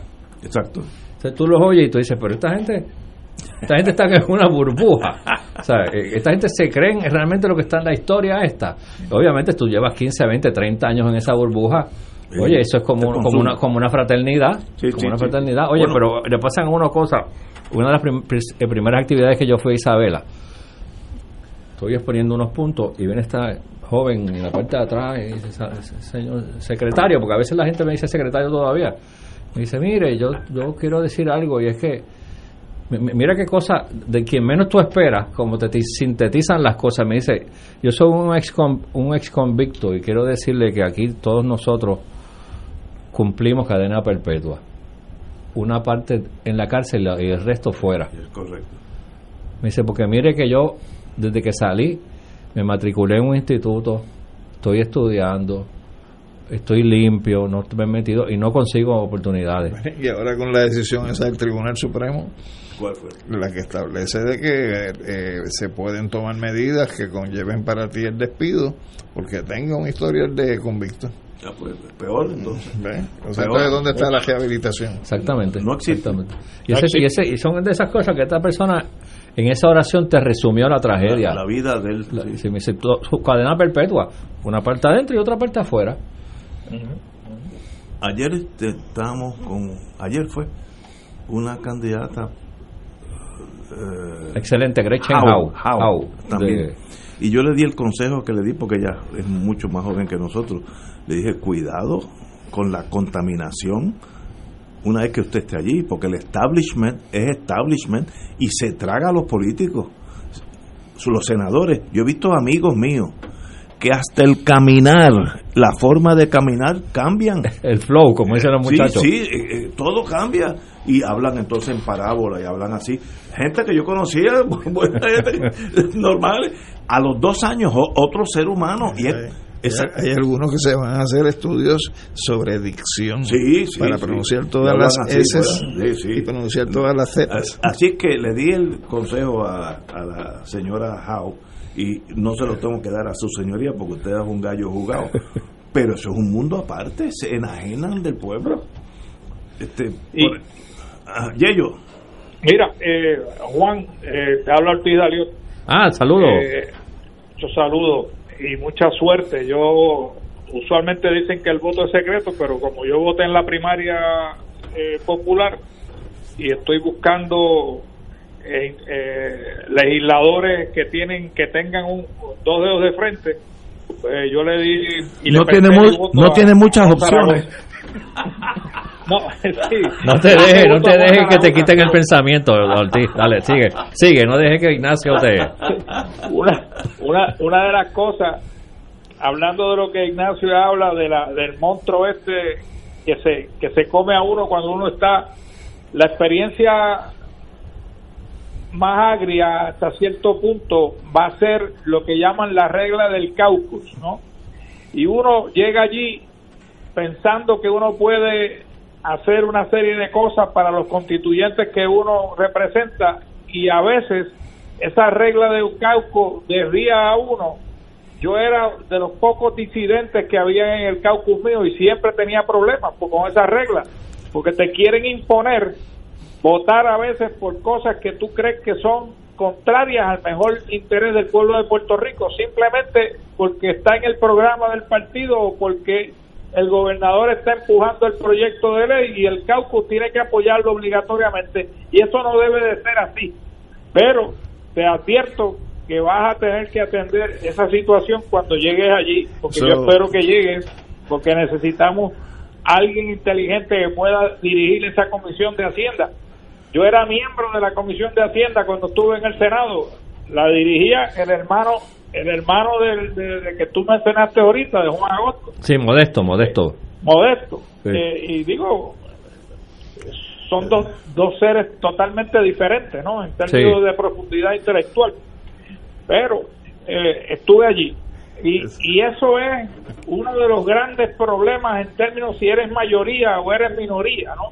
Si eres minoría, no, no- hay que atacar a la mayoría. Y si eres mayoría, tienes que seguir las reglas del caucus. Así que yo te deseo la mejor suerte de cómo vas a atender esa situación. Y la otra pregunta que te hago, ¿ya tienes o has pensado particularmente en el área tuya, que son las contribuciones, ¿qué proyecto se puede radicar que tenga una lógica para todo el país en términos contributivos? ¿Es viable o no es viable eliminar la propiedad, la contribución sobre la propiedad mueble que tanto se ha, se ha hablado, el inventario? Bueno, yo te diría que realmente eliminarla no es viable, sustituirla sí, ¿verdad? Este, porque por más que la gente, hay gente que se, le tiene antipatía por X o Y razón a los alcaldes y a los municipios, pero, pero el servicio que dan los alcaldes y los municipios neto, ¿verdad? De, los defectos, de, los, de sus luces y sus sombras que tengan, pues yo creo que, que es un servicio valioso a la ciudadanía este y, quitarle esos 2 o 300 millones a los municipios este sería un golpe brutal. ¿Y cómo se sustituye? Hay que sustituirlo, se sustituye por otro impuesto, ¿verdad? Este, eh, lo que hay que, que, buscar es la forma de que ese sustituto, eh, déjame, déjame ah, ir hacia atrás un poco el, gran defecto que tiene el impuesto sobre la propiedad es que en el ciclo comercial, y tú que estuviste tantos años en, los negocios, donde tú compras algo o construyes algo, lo tienes en inventario, lo vendes y lo conviertes en cash y empiezas a correr la rueda de nuevo lo, peor que tiene ese impuesto es que es en un punto intermedio, es en el momento, o sea, meramente por tenerlo, por poseerlo, no lo has vendido todavía, ya te están poniendo un impuesto. Los mejores impuestos son los que pasan al final. Si, si lo vendes, entonces te tributo, ¿verdad? Hace como 10 o 15 años, Willy Miranda Padre nos encomendó a Fernando Salacaín, que en paz descanse, el economista y a mí, un estudio para sustituir la contribución sobre la propiedad mueble. Y en aquel momento el estudio lo que arrojó era que, lo que hacía más sentido era eh, una sobretasa de patente, eh, de patente municipal. Este, pero con unos retos, ¿verdad? Porque tú no, tú no puedes sustituir un impuesto por otro y pensar que, que cada municipio va a seguir cobrando lo mismo, ¿verdad? Y que esto se establece un fondo de equiparación para que la balanza se quede igual. Pero yo creo que ese es de los grandes retos que tenemos ¿verdad? De, eliminar ese impuesto. Impuesto que, que si los alcaldes lo piensan bien, tiene fecha de defunción porque el, desarrollo del comercio internacional va dirigido a que cada vez eh, eh, los, comerciantes tienen menos inventario. Seguro. O sea, tú vas a un autopart, o sea, eh, claro, te dicen que es por el property tax, pero es que nadie pilla su dinero en inventario.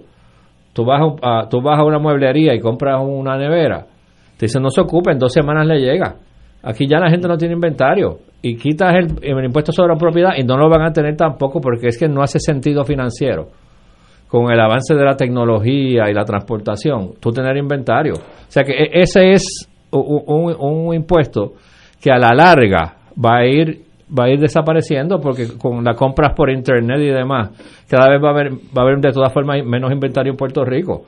Yo, yo no por viejo, pero sí por memoria recuerdo que antes, eh, en mi casa, este, llegaban unos catálogos de Sears. Sí, me acuerdo. Y entonces se, se, compraba por catálogo, que es lo mismo que uno hace ahora a través del internet. Eso es lo mismo. Pero es el mismo principio. Ahora tú vas a un autopilot y no tiene ni un wiper. Es correcto. Ni, lo básico tiene. Dice, no, usted no, pues apúntese aquí. En dos días llega por FedEx. Porque es que no hace sentido tenerlo. O sea que eso, eso hay que trabajarlo. Pero también yo diría que de las primeras cosas que hay que hacer es que nuestro sistema está lleno de exenciones.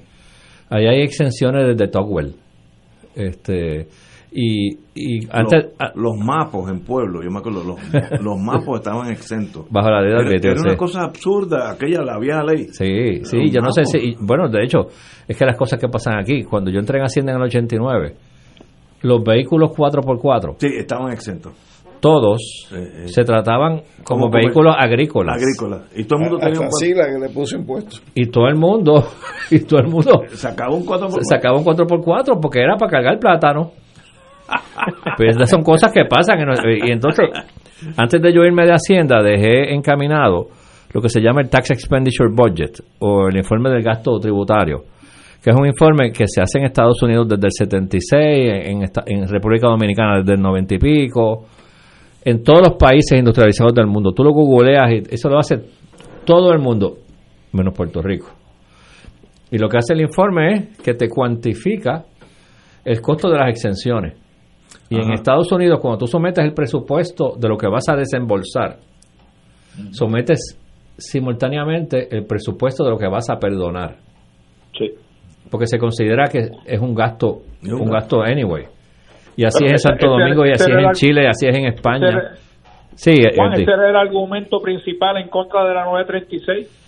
Exacto, exacto, que le hacían el, el, scoring, el scoring ese que le hacen en el Congreso Federal, pues es un ejercicio que se hace anualmente, donde tú le dices al pueblo de Puerto Rico, oiga, la exención que tienen los taxistas cuando compran taxis cuestan 16 millones de pesos al año. ¿Estamos de acuerdo?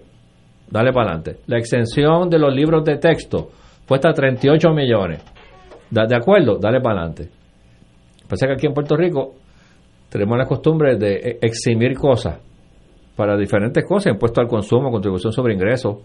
Este, y una vez se exime, nadie mira para atrás para ver si la política pública o la razón de política pública que existía para eximir eso en ese momento todavía existe. ¿verdad? Hay exenciones que se aprobaron hace 50 años cuando había era otro Puerto Rico. Pues lo primero, eh, no sé si recuerdan que ese informe, que yo lo comencé, se dio a la luz pública el año pasado y fue el que salió que habían 20 mil millones en exenciones. No sé si recuerdan. Pues ese eh, eh, se hizo y se engavetó, pero ese no es el objetivo. El objetivo es pasar legislación para que eso anualmente se someta en abril o mayo a la legislatura junto con el presupuesto de lo que se va a gastar y se discuta de la misma forma que usted discute los 2.500 millones de educación, usted discute qué se va a eximir. Y así se puede ir limpiando ese inventario de exenciones y atemperándolo a la realidad del país. Eso, tú no puedes ponerte a trastear el sistema sin asegurarte que, todo el mundo paga. Y, hablando de trastear el sistema, eh, esta semana sale que la Junta de Control Fiscal está impulsando una medida que implicaría la retasación de la propiedad inmueble para establecer un sistema tributario distinto al que existe en estos momentos. Eh, eso es viable realmente eh, que se lleve a cabo y que tenga un resultado que no sea precarizar más la vida sí, no, eso, yo, yo no yo antes de eso antes de eso haría un estudio de la captación para asegurarme cuánto se está capturando del impuesto de la inmueble y del impuesto del, de la mueble. Porque yo te digo, yo llevo 30 años en este negocio de los impuestos y yo no recuerdo la última vez que el crimen investigó a alguien. Ustedes han oído que el crimen eh, embarga algo, el crimen es completamente pasivo. Yo lo primero que haría sería, hazme un estudio cuán efectivo tú estás haciendo cobrando el universo de la contribución que hay allá afuera, mueble o inmueble. Segundo paso, vamos a revisar las exenciones. A ver si esas exenciones que están ahí desde, desde, décadas se justifican todavía. Y entonces, una vez tienes eso, entonces realmente puedes determinar cuál es el, el shortfall, o sea, cuánto es el... el pero no te, la fácil es retrasar la propiedad. Así es un mamey cuando tienes el montón de casas, oye, una broma que nosotros hacíamos en estas caravanas, eh, eh, como uno va en estas estaciones que son altas, en estas que son altas, Ignacio, allá fuera, eh, fuera de la área metropolitana, hay unos, no son mansiones, hay unos castillos. Hay unas propiedades que son, son impresionantes. Bueno, aquí hay un barrio en el área de Humacao, en Nahuabo, que es donde, detrás del barrio Peña Pobre, que es donde hay una comunidad religiosa, donde todo se ha construido entre ellos mismos. Y es como, como indica, o sea, son unas casas que uno se sorprendería y, realmente no son gente millonaria ni nada, es gente que la ha hecho en trabajo mutuo desde una perspectiva de la congregación religiosa. Entonces, tú ves estos castillos y la broma que hacíamos mientras estábamos en las caravanas era que nos preguntábamos si eso estaba tasado por el crimen. o sea, ¿tú, te, tú crees que esa, e, e, esa, esos cinco mil bloques que hay ahí y todos esos sacos de cemento, eso está tasado. Pues mira, vamos a empezar por ahí. Antes de irte por la fácil, que es subirlo, asegúrate que se está cobrando, que, que todo el mundo está pagando lo que tiene que pagar. Pero si es si lo subes, yo no estoy diciendo si es bueno o malo, si lo subes es menos dinero que tiene el puertorriqueño para otras Seguro, cosas. seguro. Así Va que, que va realidad, va a eh, precarizar la es que vida. eres más pobre. Es que dos más dos son cuatro. Exacto, eso, eso es. eh, otro, Juan, una pregunta, porque la ha traído Juan Dalmao precisamente en ese debate de los CPA. Sí. Él habla de uniformar la contribución sobre ingresos a las corporaciones nativas y a las corporaciones extranjeras en un 10%. Eso es viable, obviamente sustituyendo o eliminando el 4% que se le, se le impone ahora a, la, a, la, a las extranjeras. Eso sí, e- esa es una idea que ha estado circulando por, por, un tiempo y, y- no es descabellada, es una idea bien interesante. Este, te va a costar dinero en un segmento, te va a levantar más dinero en otro segmento. Ah, eh, habría que tirar los números. Hay que tirar los números. En Hacienda, pues, hay unos modelos, y especialmente ahora con Suri, ¿verdad? Hay, hay una data buenísima. Pero es interesante esa idea que él, que él propone. Es interesante. Este, es un enfoque que usan otros países del mundo. Eh, ah, pero hay que tirar los números, porque así a simple vista, pues obviamente tienes unas empresas que van a pagar mucho menos, unas que van a pagar mucho más, y hay que ver en esa ecuación que tal vez puede ser el 10, pero puede ser el 13,5, puede ser el 14. Hay que ver cuál es ese punto, ese punto donde, donde por lo menos eh, quedas empate. Este, pero es una idea interesante. eh, Yello, tú.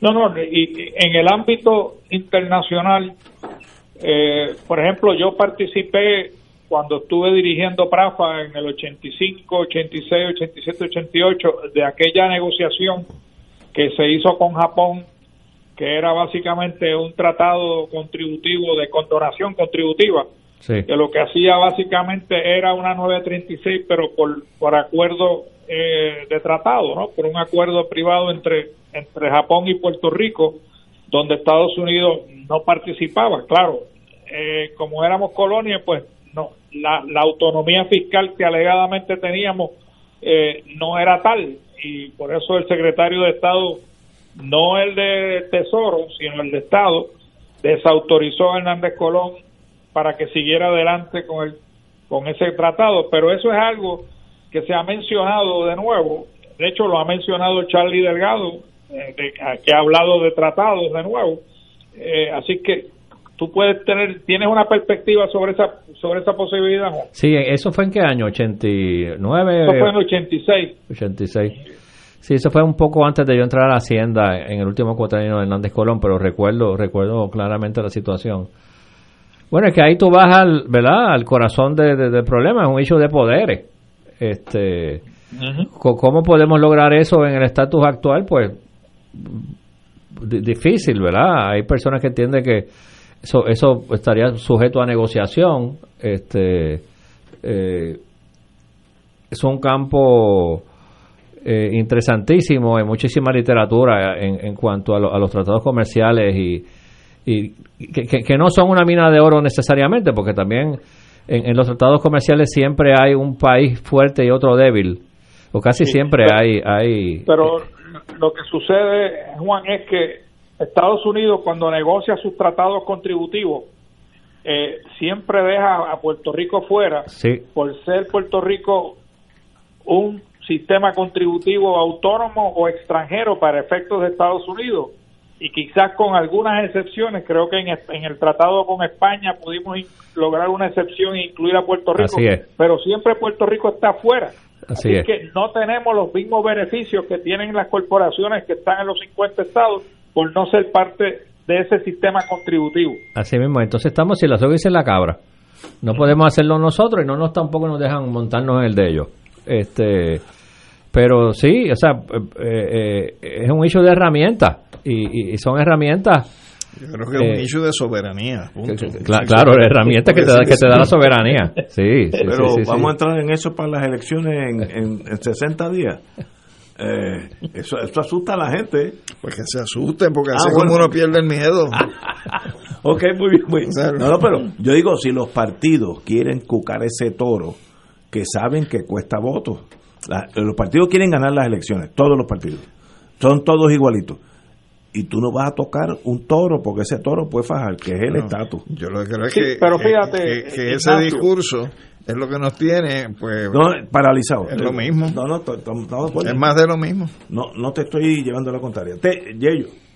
No, no, lo que yo lo que yo digo es que hay que aprovechar recursos como Zaragoza, que son expertos contributivos en contribuciones. Yo yo sé un poquito de eso porque he bregado con esa cosa eh, cuando estaba en el gobierno, pero yo no soy un experto contributivo. Eh, pero hay que empezar a educar al pueblo de cuáles son algunos de los beneficios inherentes a lo que llama Alejandro a la soberanía política y qué y qué efectos positivos puede tener sobre nuestra economía y nuestro bienestar y eso hay que empezar a hablarlo y a discutirlo. Así mismo es, estoy completamente de acuerdo contigo, ya yo. Este, Fíjate, una de las virtudes que tiene ese proyecto que discutimos aquí el viernes pasado, y que somete Nidia Velázquez y el Ocasio, estatus. es que mm, amarrado a la definición de las fórmulas, tiene que plantearse los elementos de transición. Y para tú poder establecer los elementos de transición, vas a tener que entrar en la discusión del tema de los poderes políticos. Entonces, en, en ese sentido, pues yo lo que creo es que, aunque eso asuste, hay que seguir forzando la discusión eh, en estas cosas, Ignacio. No, yo estoy de acuerdo con ustedes. Digo, asusta a los que no son del partido PNP, porque el partido PNP lo usa como bandera. La estadidad soluciona hasta, hasta el- la pandemia. ¿sabes? Eh, se usa como un... como- O o sea, sea, para el PNP la, la estadidad es- como una aspirina que todo lo cura. Exacto. Pero eso eso eso eso No. es un discurso falso. no me diga eso, no me diga que eso es mentira, yo lo he creído hasta ahora. Eso te lo enseñaron los Boy Scouts a ti, lo seguido. Oye, tenemos que ir a una pausa, pero continuamos con el compañero Juan Zaragoza. Esto es Fuego Cruzado por Radio Paz 810 AM.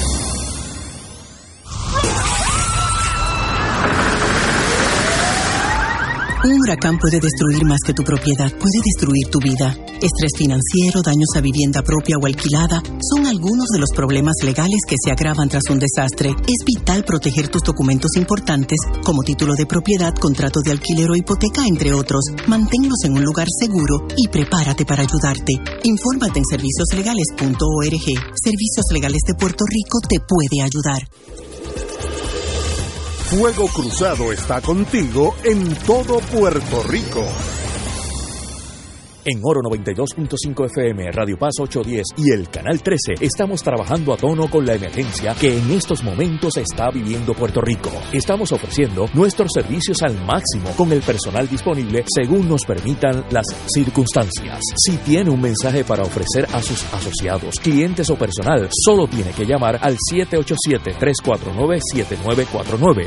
787-552-0825 y nuestros empleados le comunicarán al personal de ventas para atender su necesidad. A nuestros clientes estén en comunicación con su ejecutivo o ejecutiva de ventas que continúan ofreciendo sus servicios como de costumbre. Recuerden los teléfonos 787-349-7949 y 787-552-0825. Saludos familia de Radio Paz, mi nombre es Jafet Marrero. Y yo soy Eric Rosario. Ahora puedes escucharnos todos los sábados a la 1 pm en Podcalizando, La conversación que no tuviste después de misa. un programa para toda la familia. Búscanos en las redes sociales como Influenzando y recuerda, Hagamos viral a Jesús.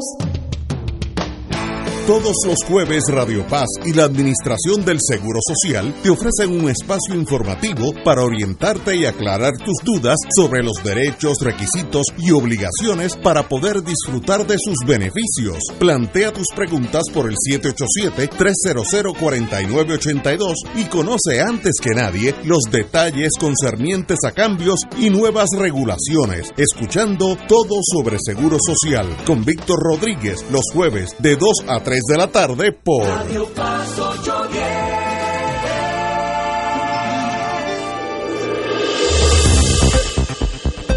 Y ahora continúa Fuego Cruzado.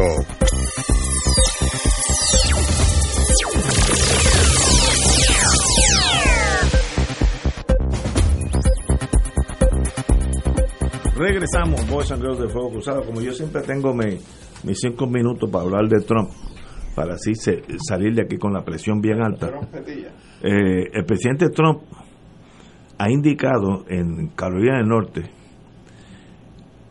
el presidente de los Estados Unidos, es que no, no, no puedo ni leer la noticia porque es que, que me da ansiedad.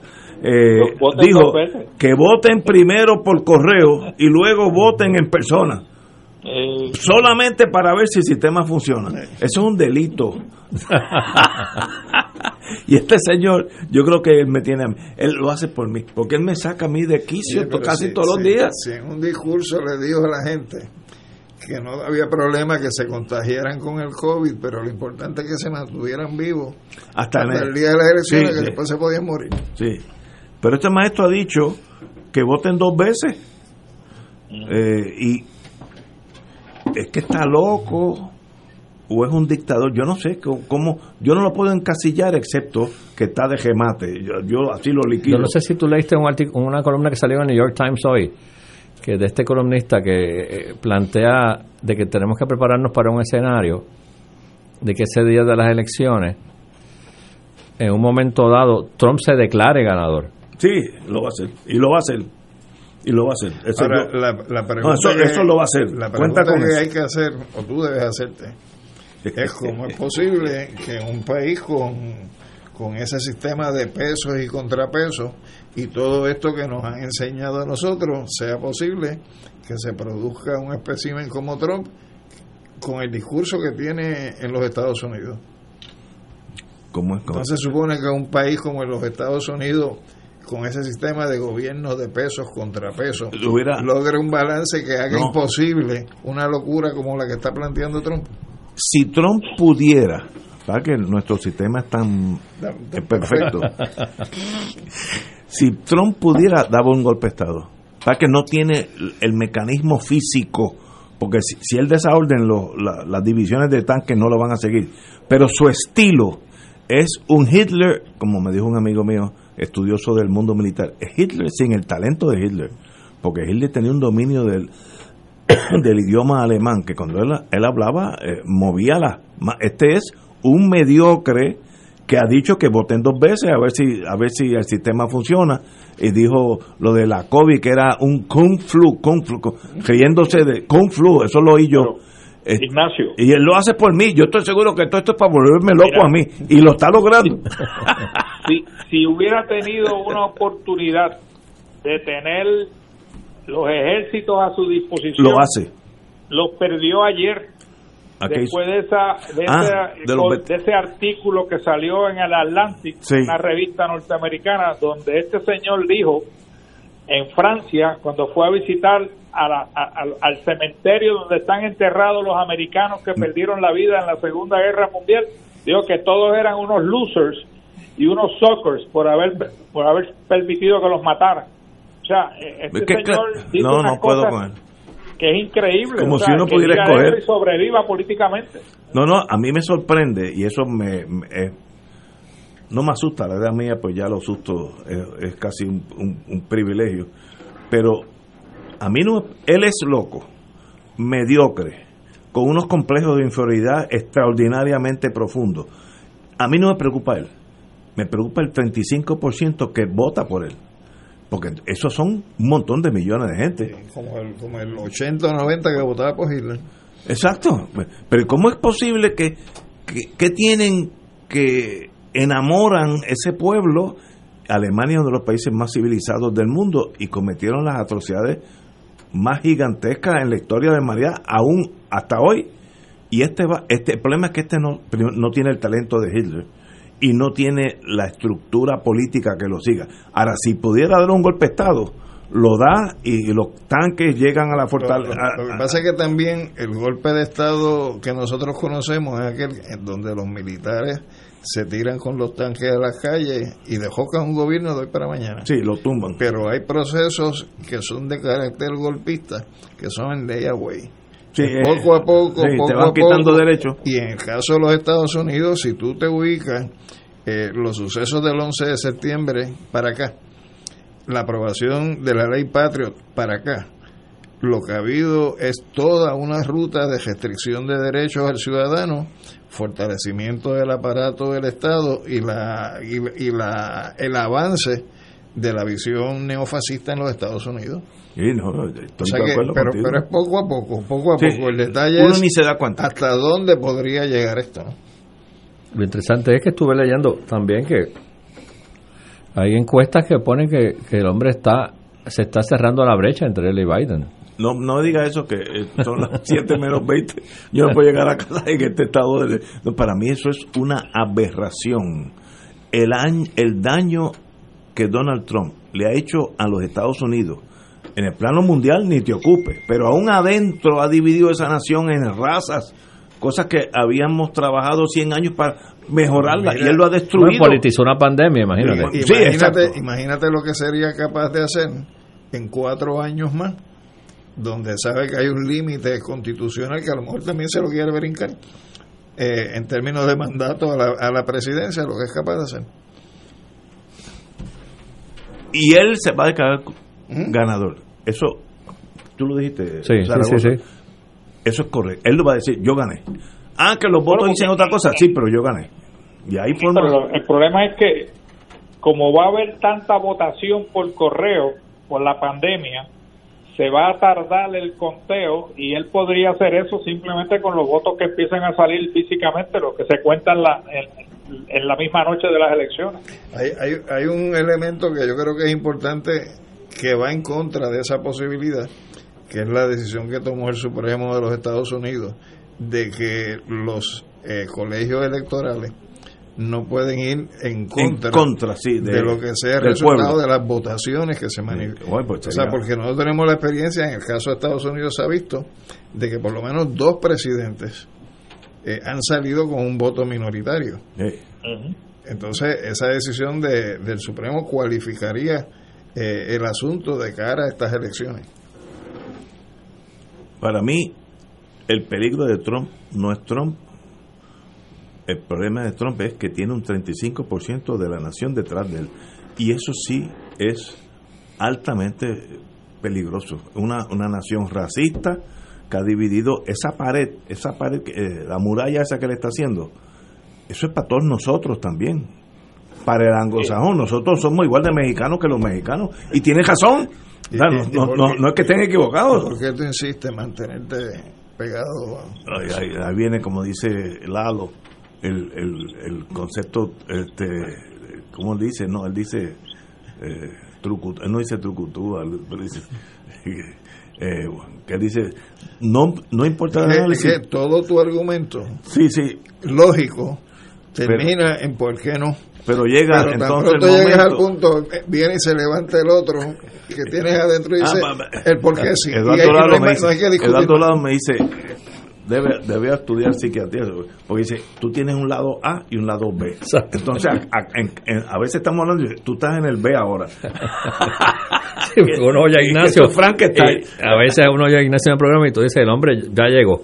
Está por los caminos del Señor, el hombre se convirtió y de momento. Usted dice, pero yo la, yo, Tú- la gran tú- nación. Tú recuerdas de Humanidades 1, aquella historia de Sísifo que nos hacíamos.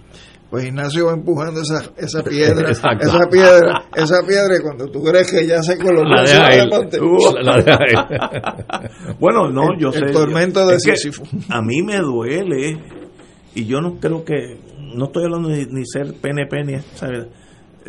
Yo internamente me, me considero parte de la nación americana. Le dediqué un montón de mi vida, años de mi vida, y la pasé tan bien y había tanta esperanza. Eh, de vez en cuando una que otra queja porque sabes, hay que mantener la economía. Pero eso son cositas aparte. Pero de momento estoy viendo que todo lo que yo aspiraba, este señor lo está destruyendo completo. Va a dejar a la nación en cantos, en cantos. Pues ese es el tormento de Sísifo, el que tú vives. Es el lado B mío. Pero ¿cómo, cómo tú te sientes, Ignacio, después que te dijeron radical quizás por primera vez en la vida, Mitch McConnell lo dijo en, una, Sí, sí, en sí. un evento de campaña en Kentucky, que el PNP era radical, porque eso de la estadidad son un montón de radicales que nos quieren meter aquí. ¿Ah? No, eso es- no, no, es que. No, pero Mitch McConnell tiene la ventaja que es mucho más inteligente y mide sus palabras. Este es un demente. Bueno, acaba de decir ayer que voten dos veces. ¿Cómo es? ¿Tú te imaginas a la gobernadora de Puerto Rico diciéndole al pueblo de Puerto Rico, miren, para ganar el partido que sea, voten dos veces en las primarias a nombre mío? No se le ocurre, no, no, no, no es posible mentalmente. Este lo dijo, está en blanco y negro. Este, este está loco, este es una, una persona Ignacio, pero entonces cómo tú manejas cuando oyes de esa realidad ya de la gran nación y te refugias acá en el PNP, en, el, en la- con, No, los- no, con yo los locals. No es que yo no, ¿cómo- no, es que yo, yo, yo no, yo voto por el PNP y lo he votado toda mi vida. Es el lado B, ahora estoy pensando como Lalo. Porque como soy estadista, el único que endosa eso es el PNP. Pero si, si el Partido Independentista dice, vamos a ser Estado y luego ser independiente, pues no tengo problema. Porque es la estadidad lo que me mueve a mí. Y en Puerto Rico hay 10, 15%, no, no estoy diciendo que son muchos, que piensan como yo. Cuando el PNP se dividió con Hernán Padilla, que eran dos opciones estadistas, ¿con cuál tú estuviste? Yo, yo me quedé con el partido. Eh, hasta el último. ¿no? O sea, Y- pues, pues entonces la premisa no es que si el PIB pone la estadidad y después la independencia te va No. con el PIB, te vas a quedar anclado en el PNP. hasta ahora estoy ahí, echado una Mm, ancla. Echaste el ancla como, como buen marino. ¿verdad? El capitán del Titanic, que se hunda. Sí. No, no, pero hasta ahora. Pero, pero, Trump, Eso es lo que nos da esperanza, que sea hasta ahora. no, no. Y Trump ha hecho todo por, hacer un nacionalista a mí, javioso, porque es que no puedo manejar ese señor. Es un peligro a la humanidad este señor. A los Estados Unidos. A los Estados Se ríe de la pandemia. Dice que usar la, la mascarilla era una cosa de demócrata. Y, y empezaron a morirse la gente en miles. ¿Eh? ¿Qué clase de líder de cualquier nación, olvídate, de Estados Unidos? Eso no, los líderes son lo contrario. Uno oye a la señora Merkel. Y, y va a votar por Jennifer, que apoya a, Trump, ¿verdad? el lado B.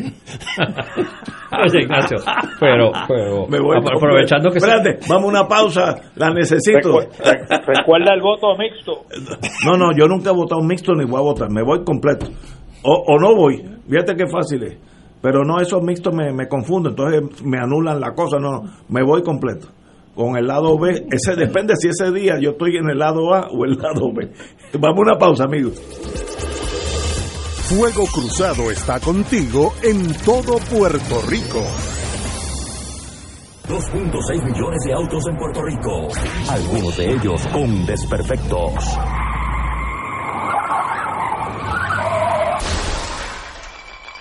Autocontrol. Tu carro. Tu carro. Tu mundo. Lunes a viernes a las 11 de la mañana por Radio Paz 810 AM.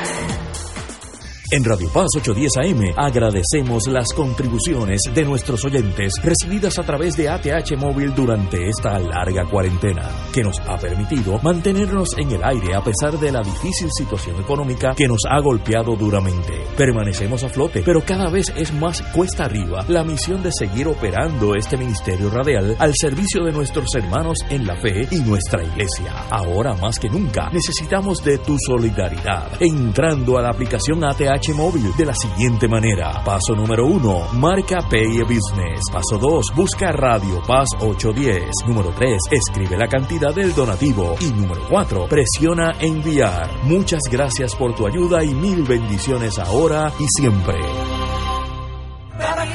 Te invitamos todos los domingos a la una de la tarde por Radio Paz 810 AM y los sábados a las 7 de la mañana por Oro 92.5 Cuidando la Creación con la hermana Lisi y sus colaboradores. Entrevista, mensajes educativos y dándole voz a grupos que ayudan a cuidar la creación en el mundo. Recuerda por Radio Paz 810 AM, una de la tarde, domingo, sábado por Oro 92.5 FM a las 7 de la mañana. En Oro 92.5 FM, Radio Paz 810 y el Canal 13 estamos trabajando a tono con la emergencia que en estos momentos está viviendo Puerto Rico. Estamos ofreciendo nuestros servicios al máximo con el personal disponible según nos permitan las circunstancias. Si tiene un mensaje para ofrecer a sus asociados, clientes o personal, solo tiene que llamar al 787-349-7949, 787-552-0825 y nuestros empleados le comunicarán al personal de ventas para atender su necesidad. A nuestros clientes estén en comunicación con su ejecutivo o ejecutiva de ventas que continúan ofreciendo sus servicios como de costumbre. Recuerden los teléfonos 787-349-7949 y 787-552-0825. Y ahora continúa Fuego Cruzado.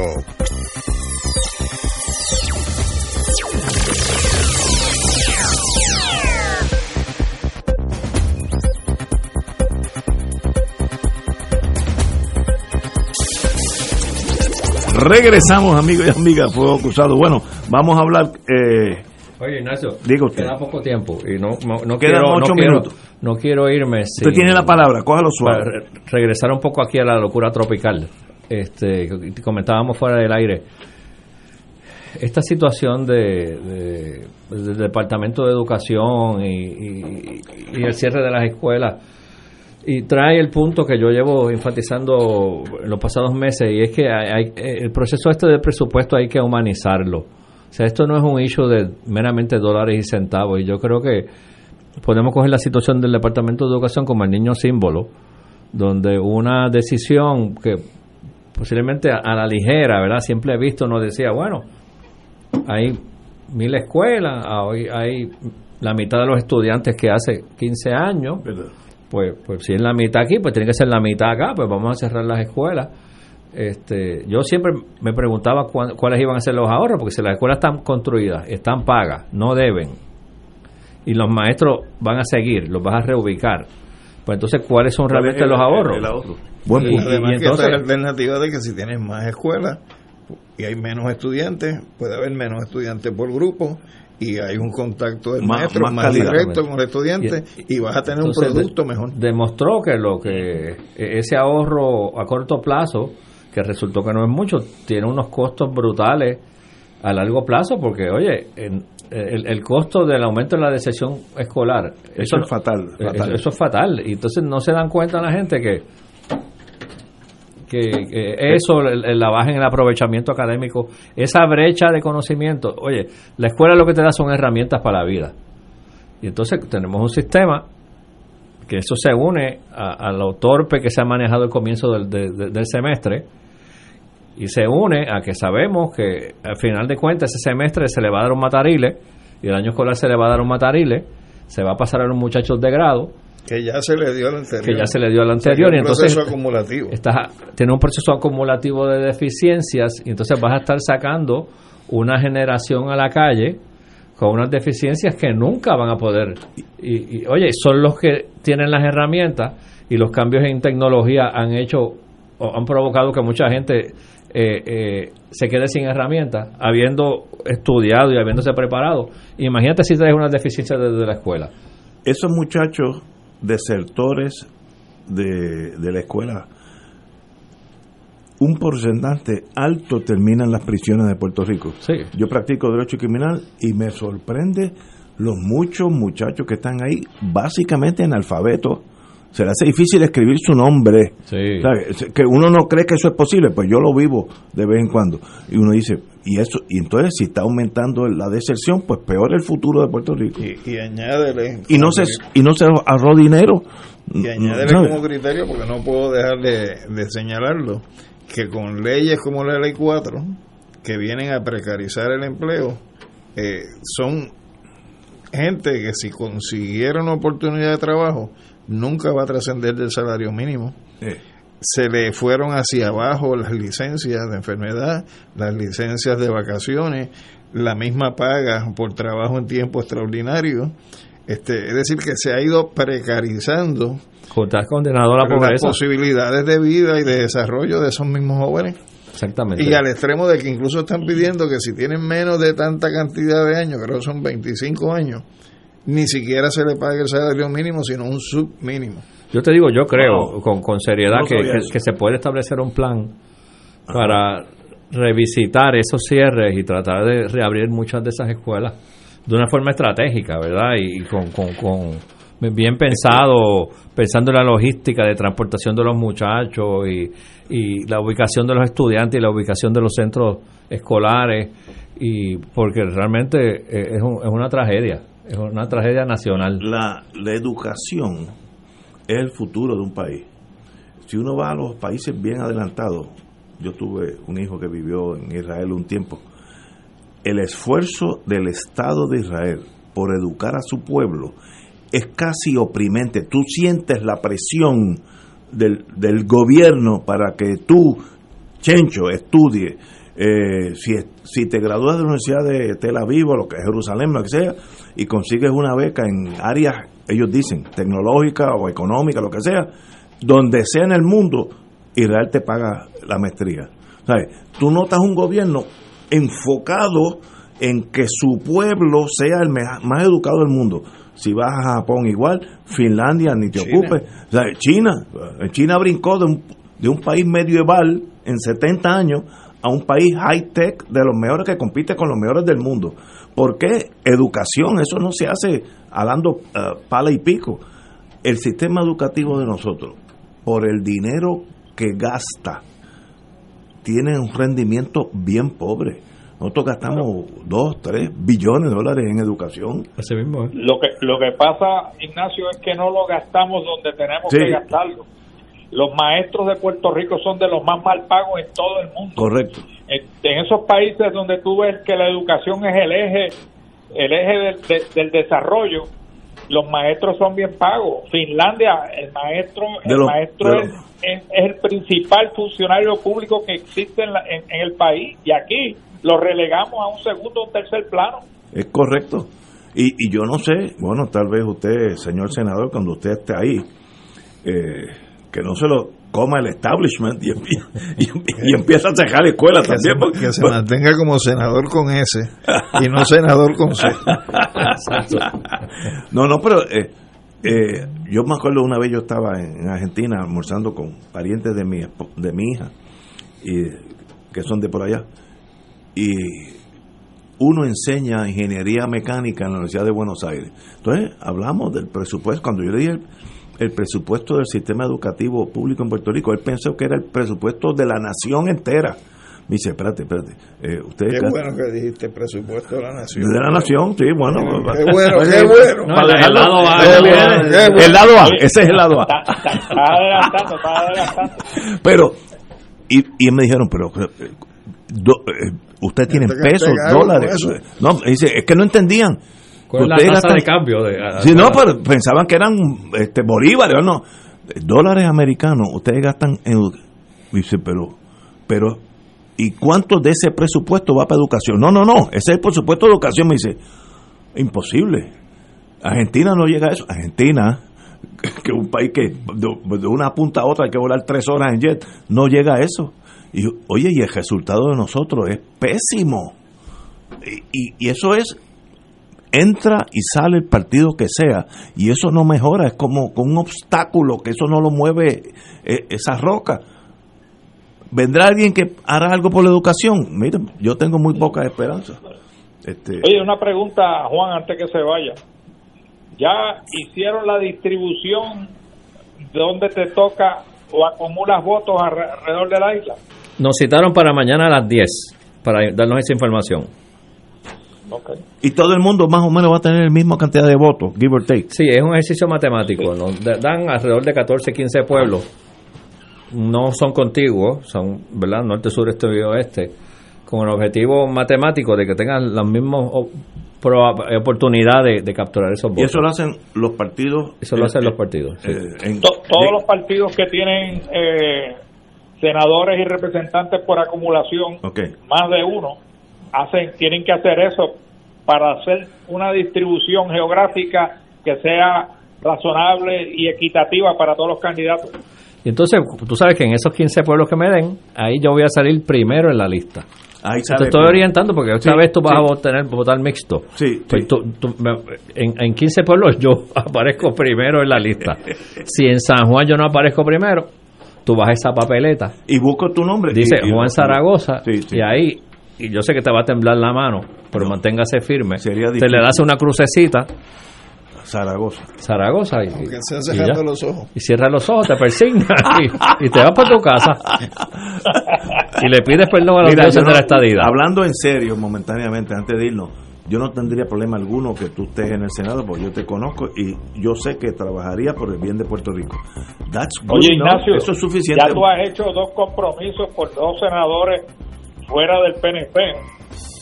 Ahora Juan, uno, y el otro fue Marilú. Así que tienes que aprender a votar mixto porque de lo contrario vas a dañar la papeleta. Mira, para no pasar un manjato, mejor es no ir. Y entonces, yo, yo creo que se enferma primero. bueno, señores, tenemos que irnos. Juan Zaragoza, un privilegio como siempre. Gracias. como- ¿Verdad que estar con usted Mucha es un suerte, mucha privilegio? suerte, Gracias. Bueno, Y- buen fin de antes semana largo. Antes de las elecciones, vuelves para acá. Sí, Así seguro. que, con mucho Si gusto. Dios permite. Señores, hasta el lunes, amigos.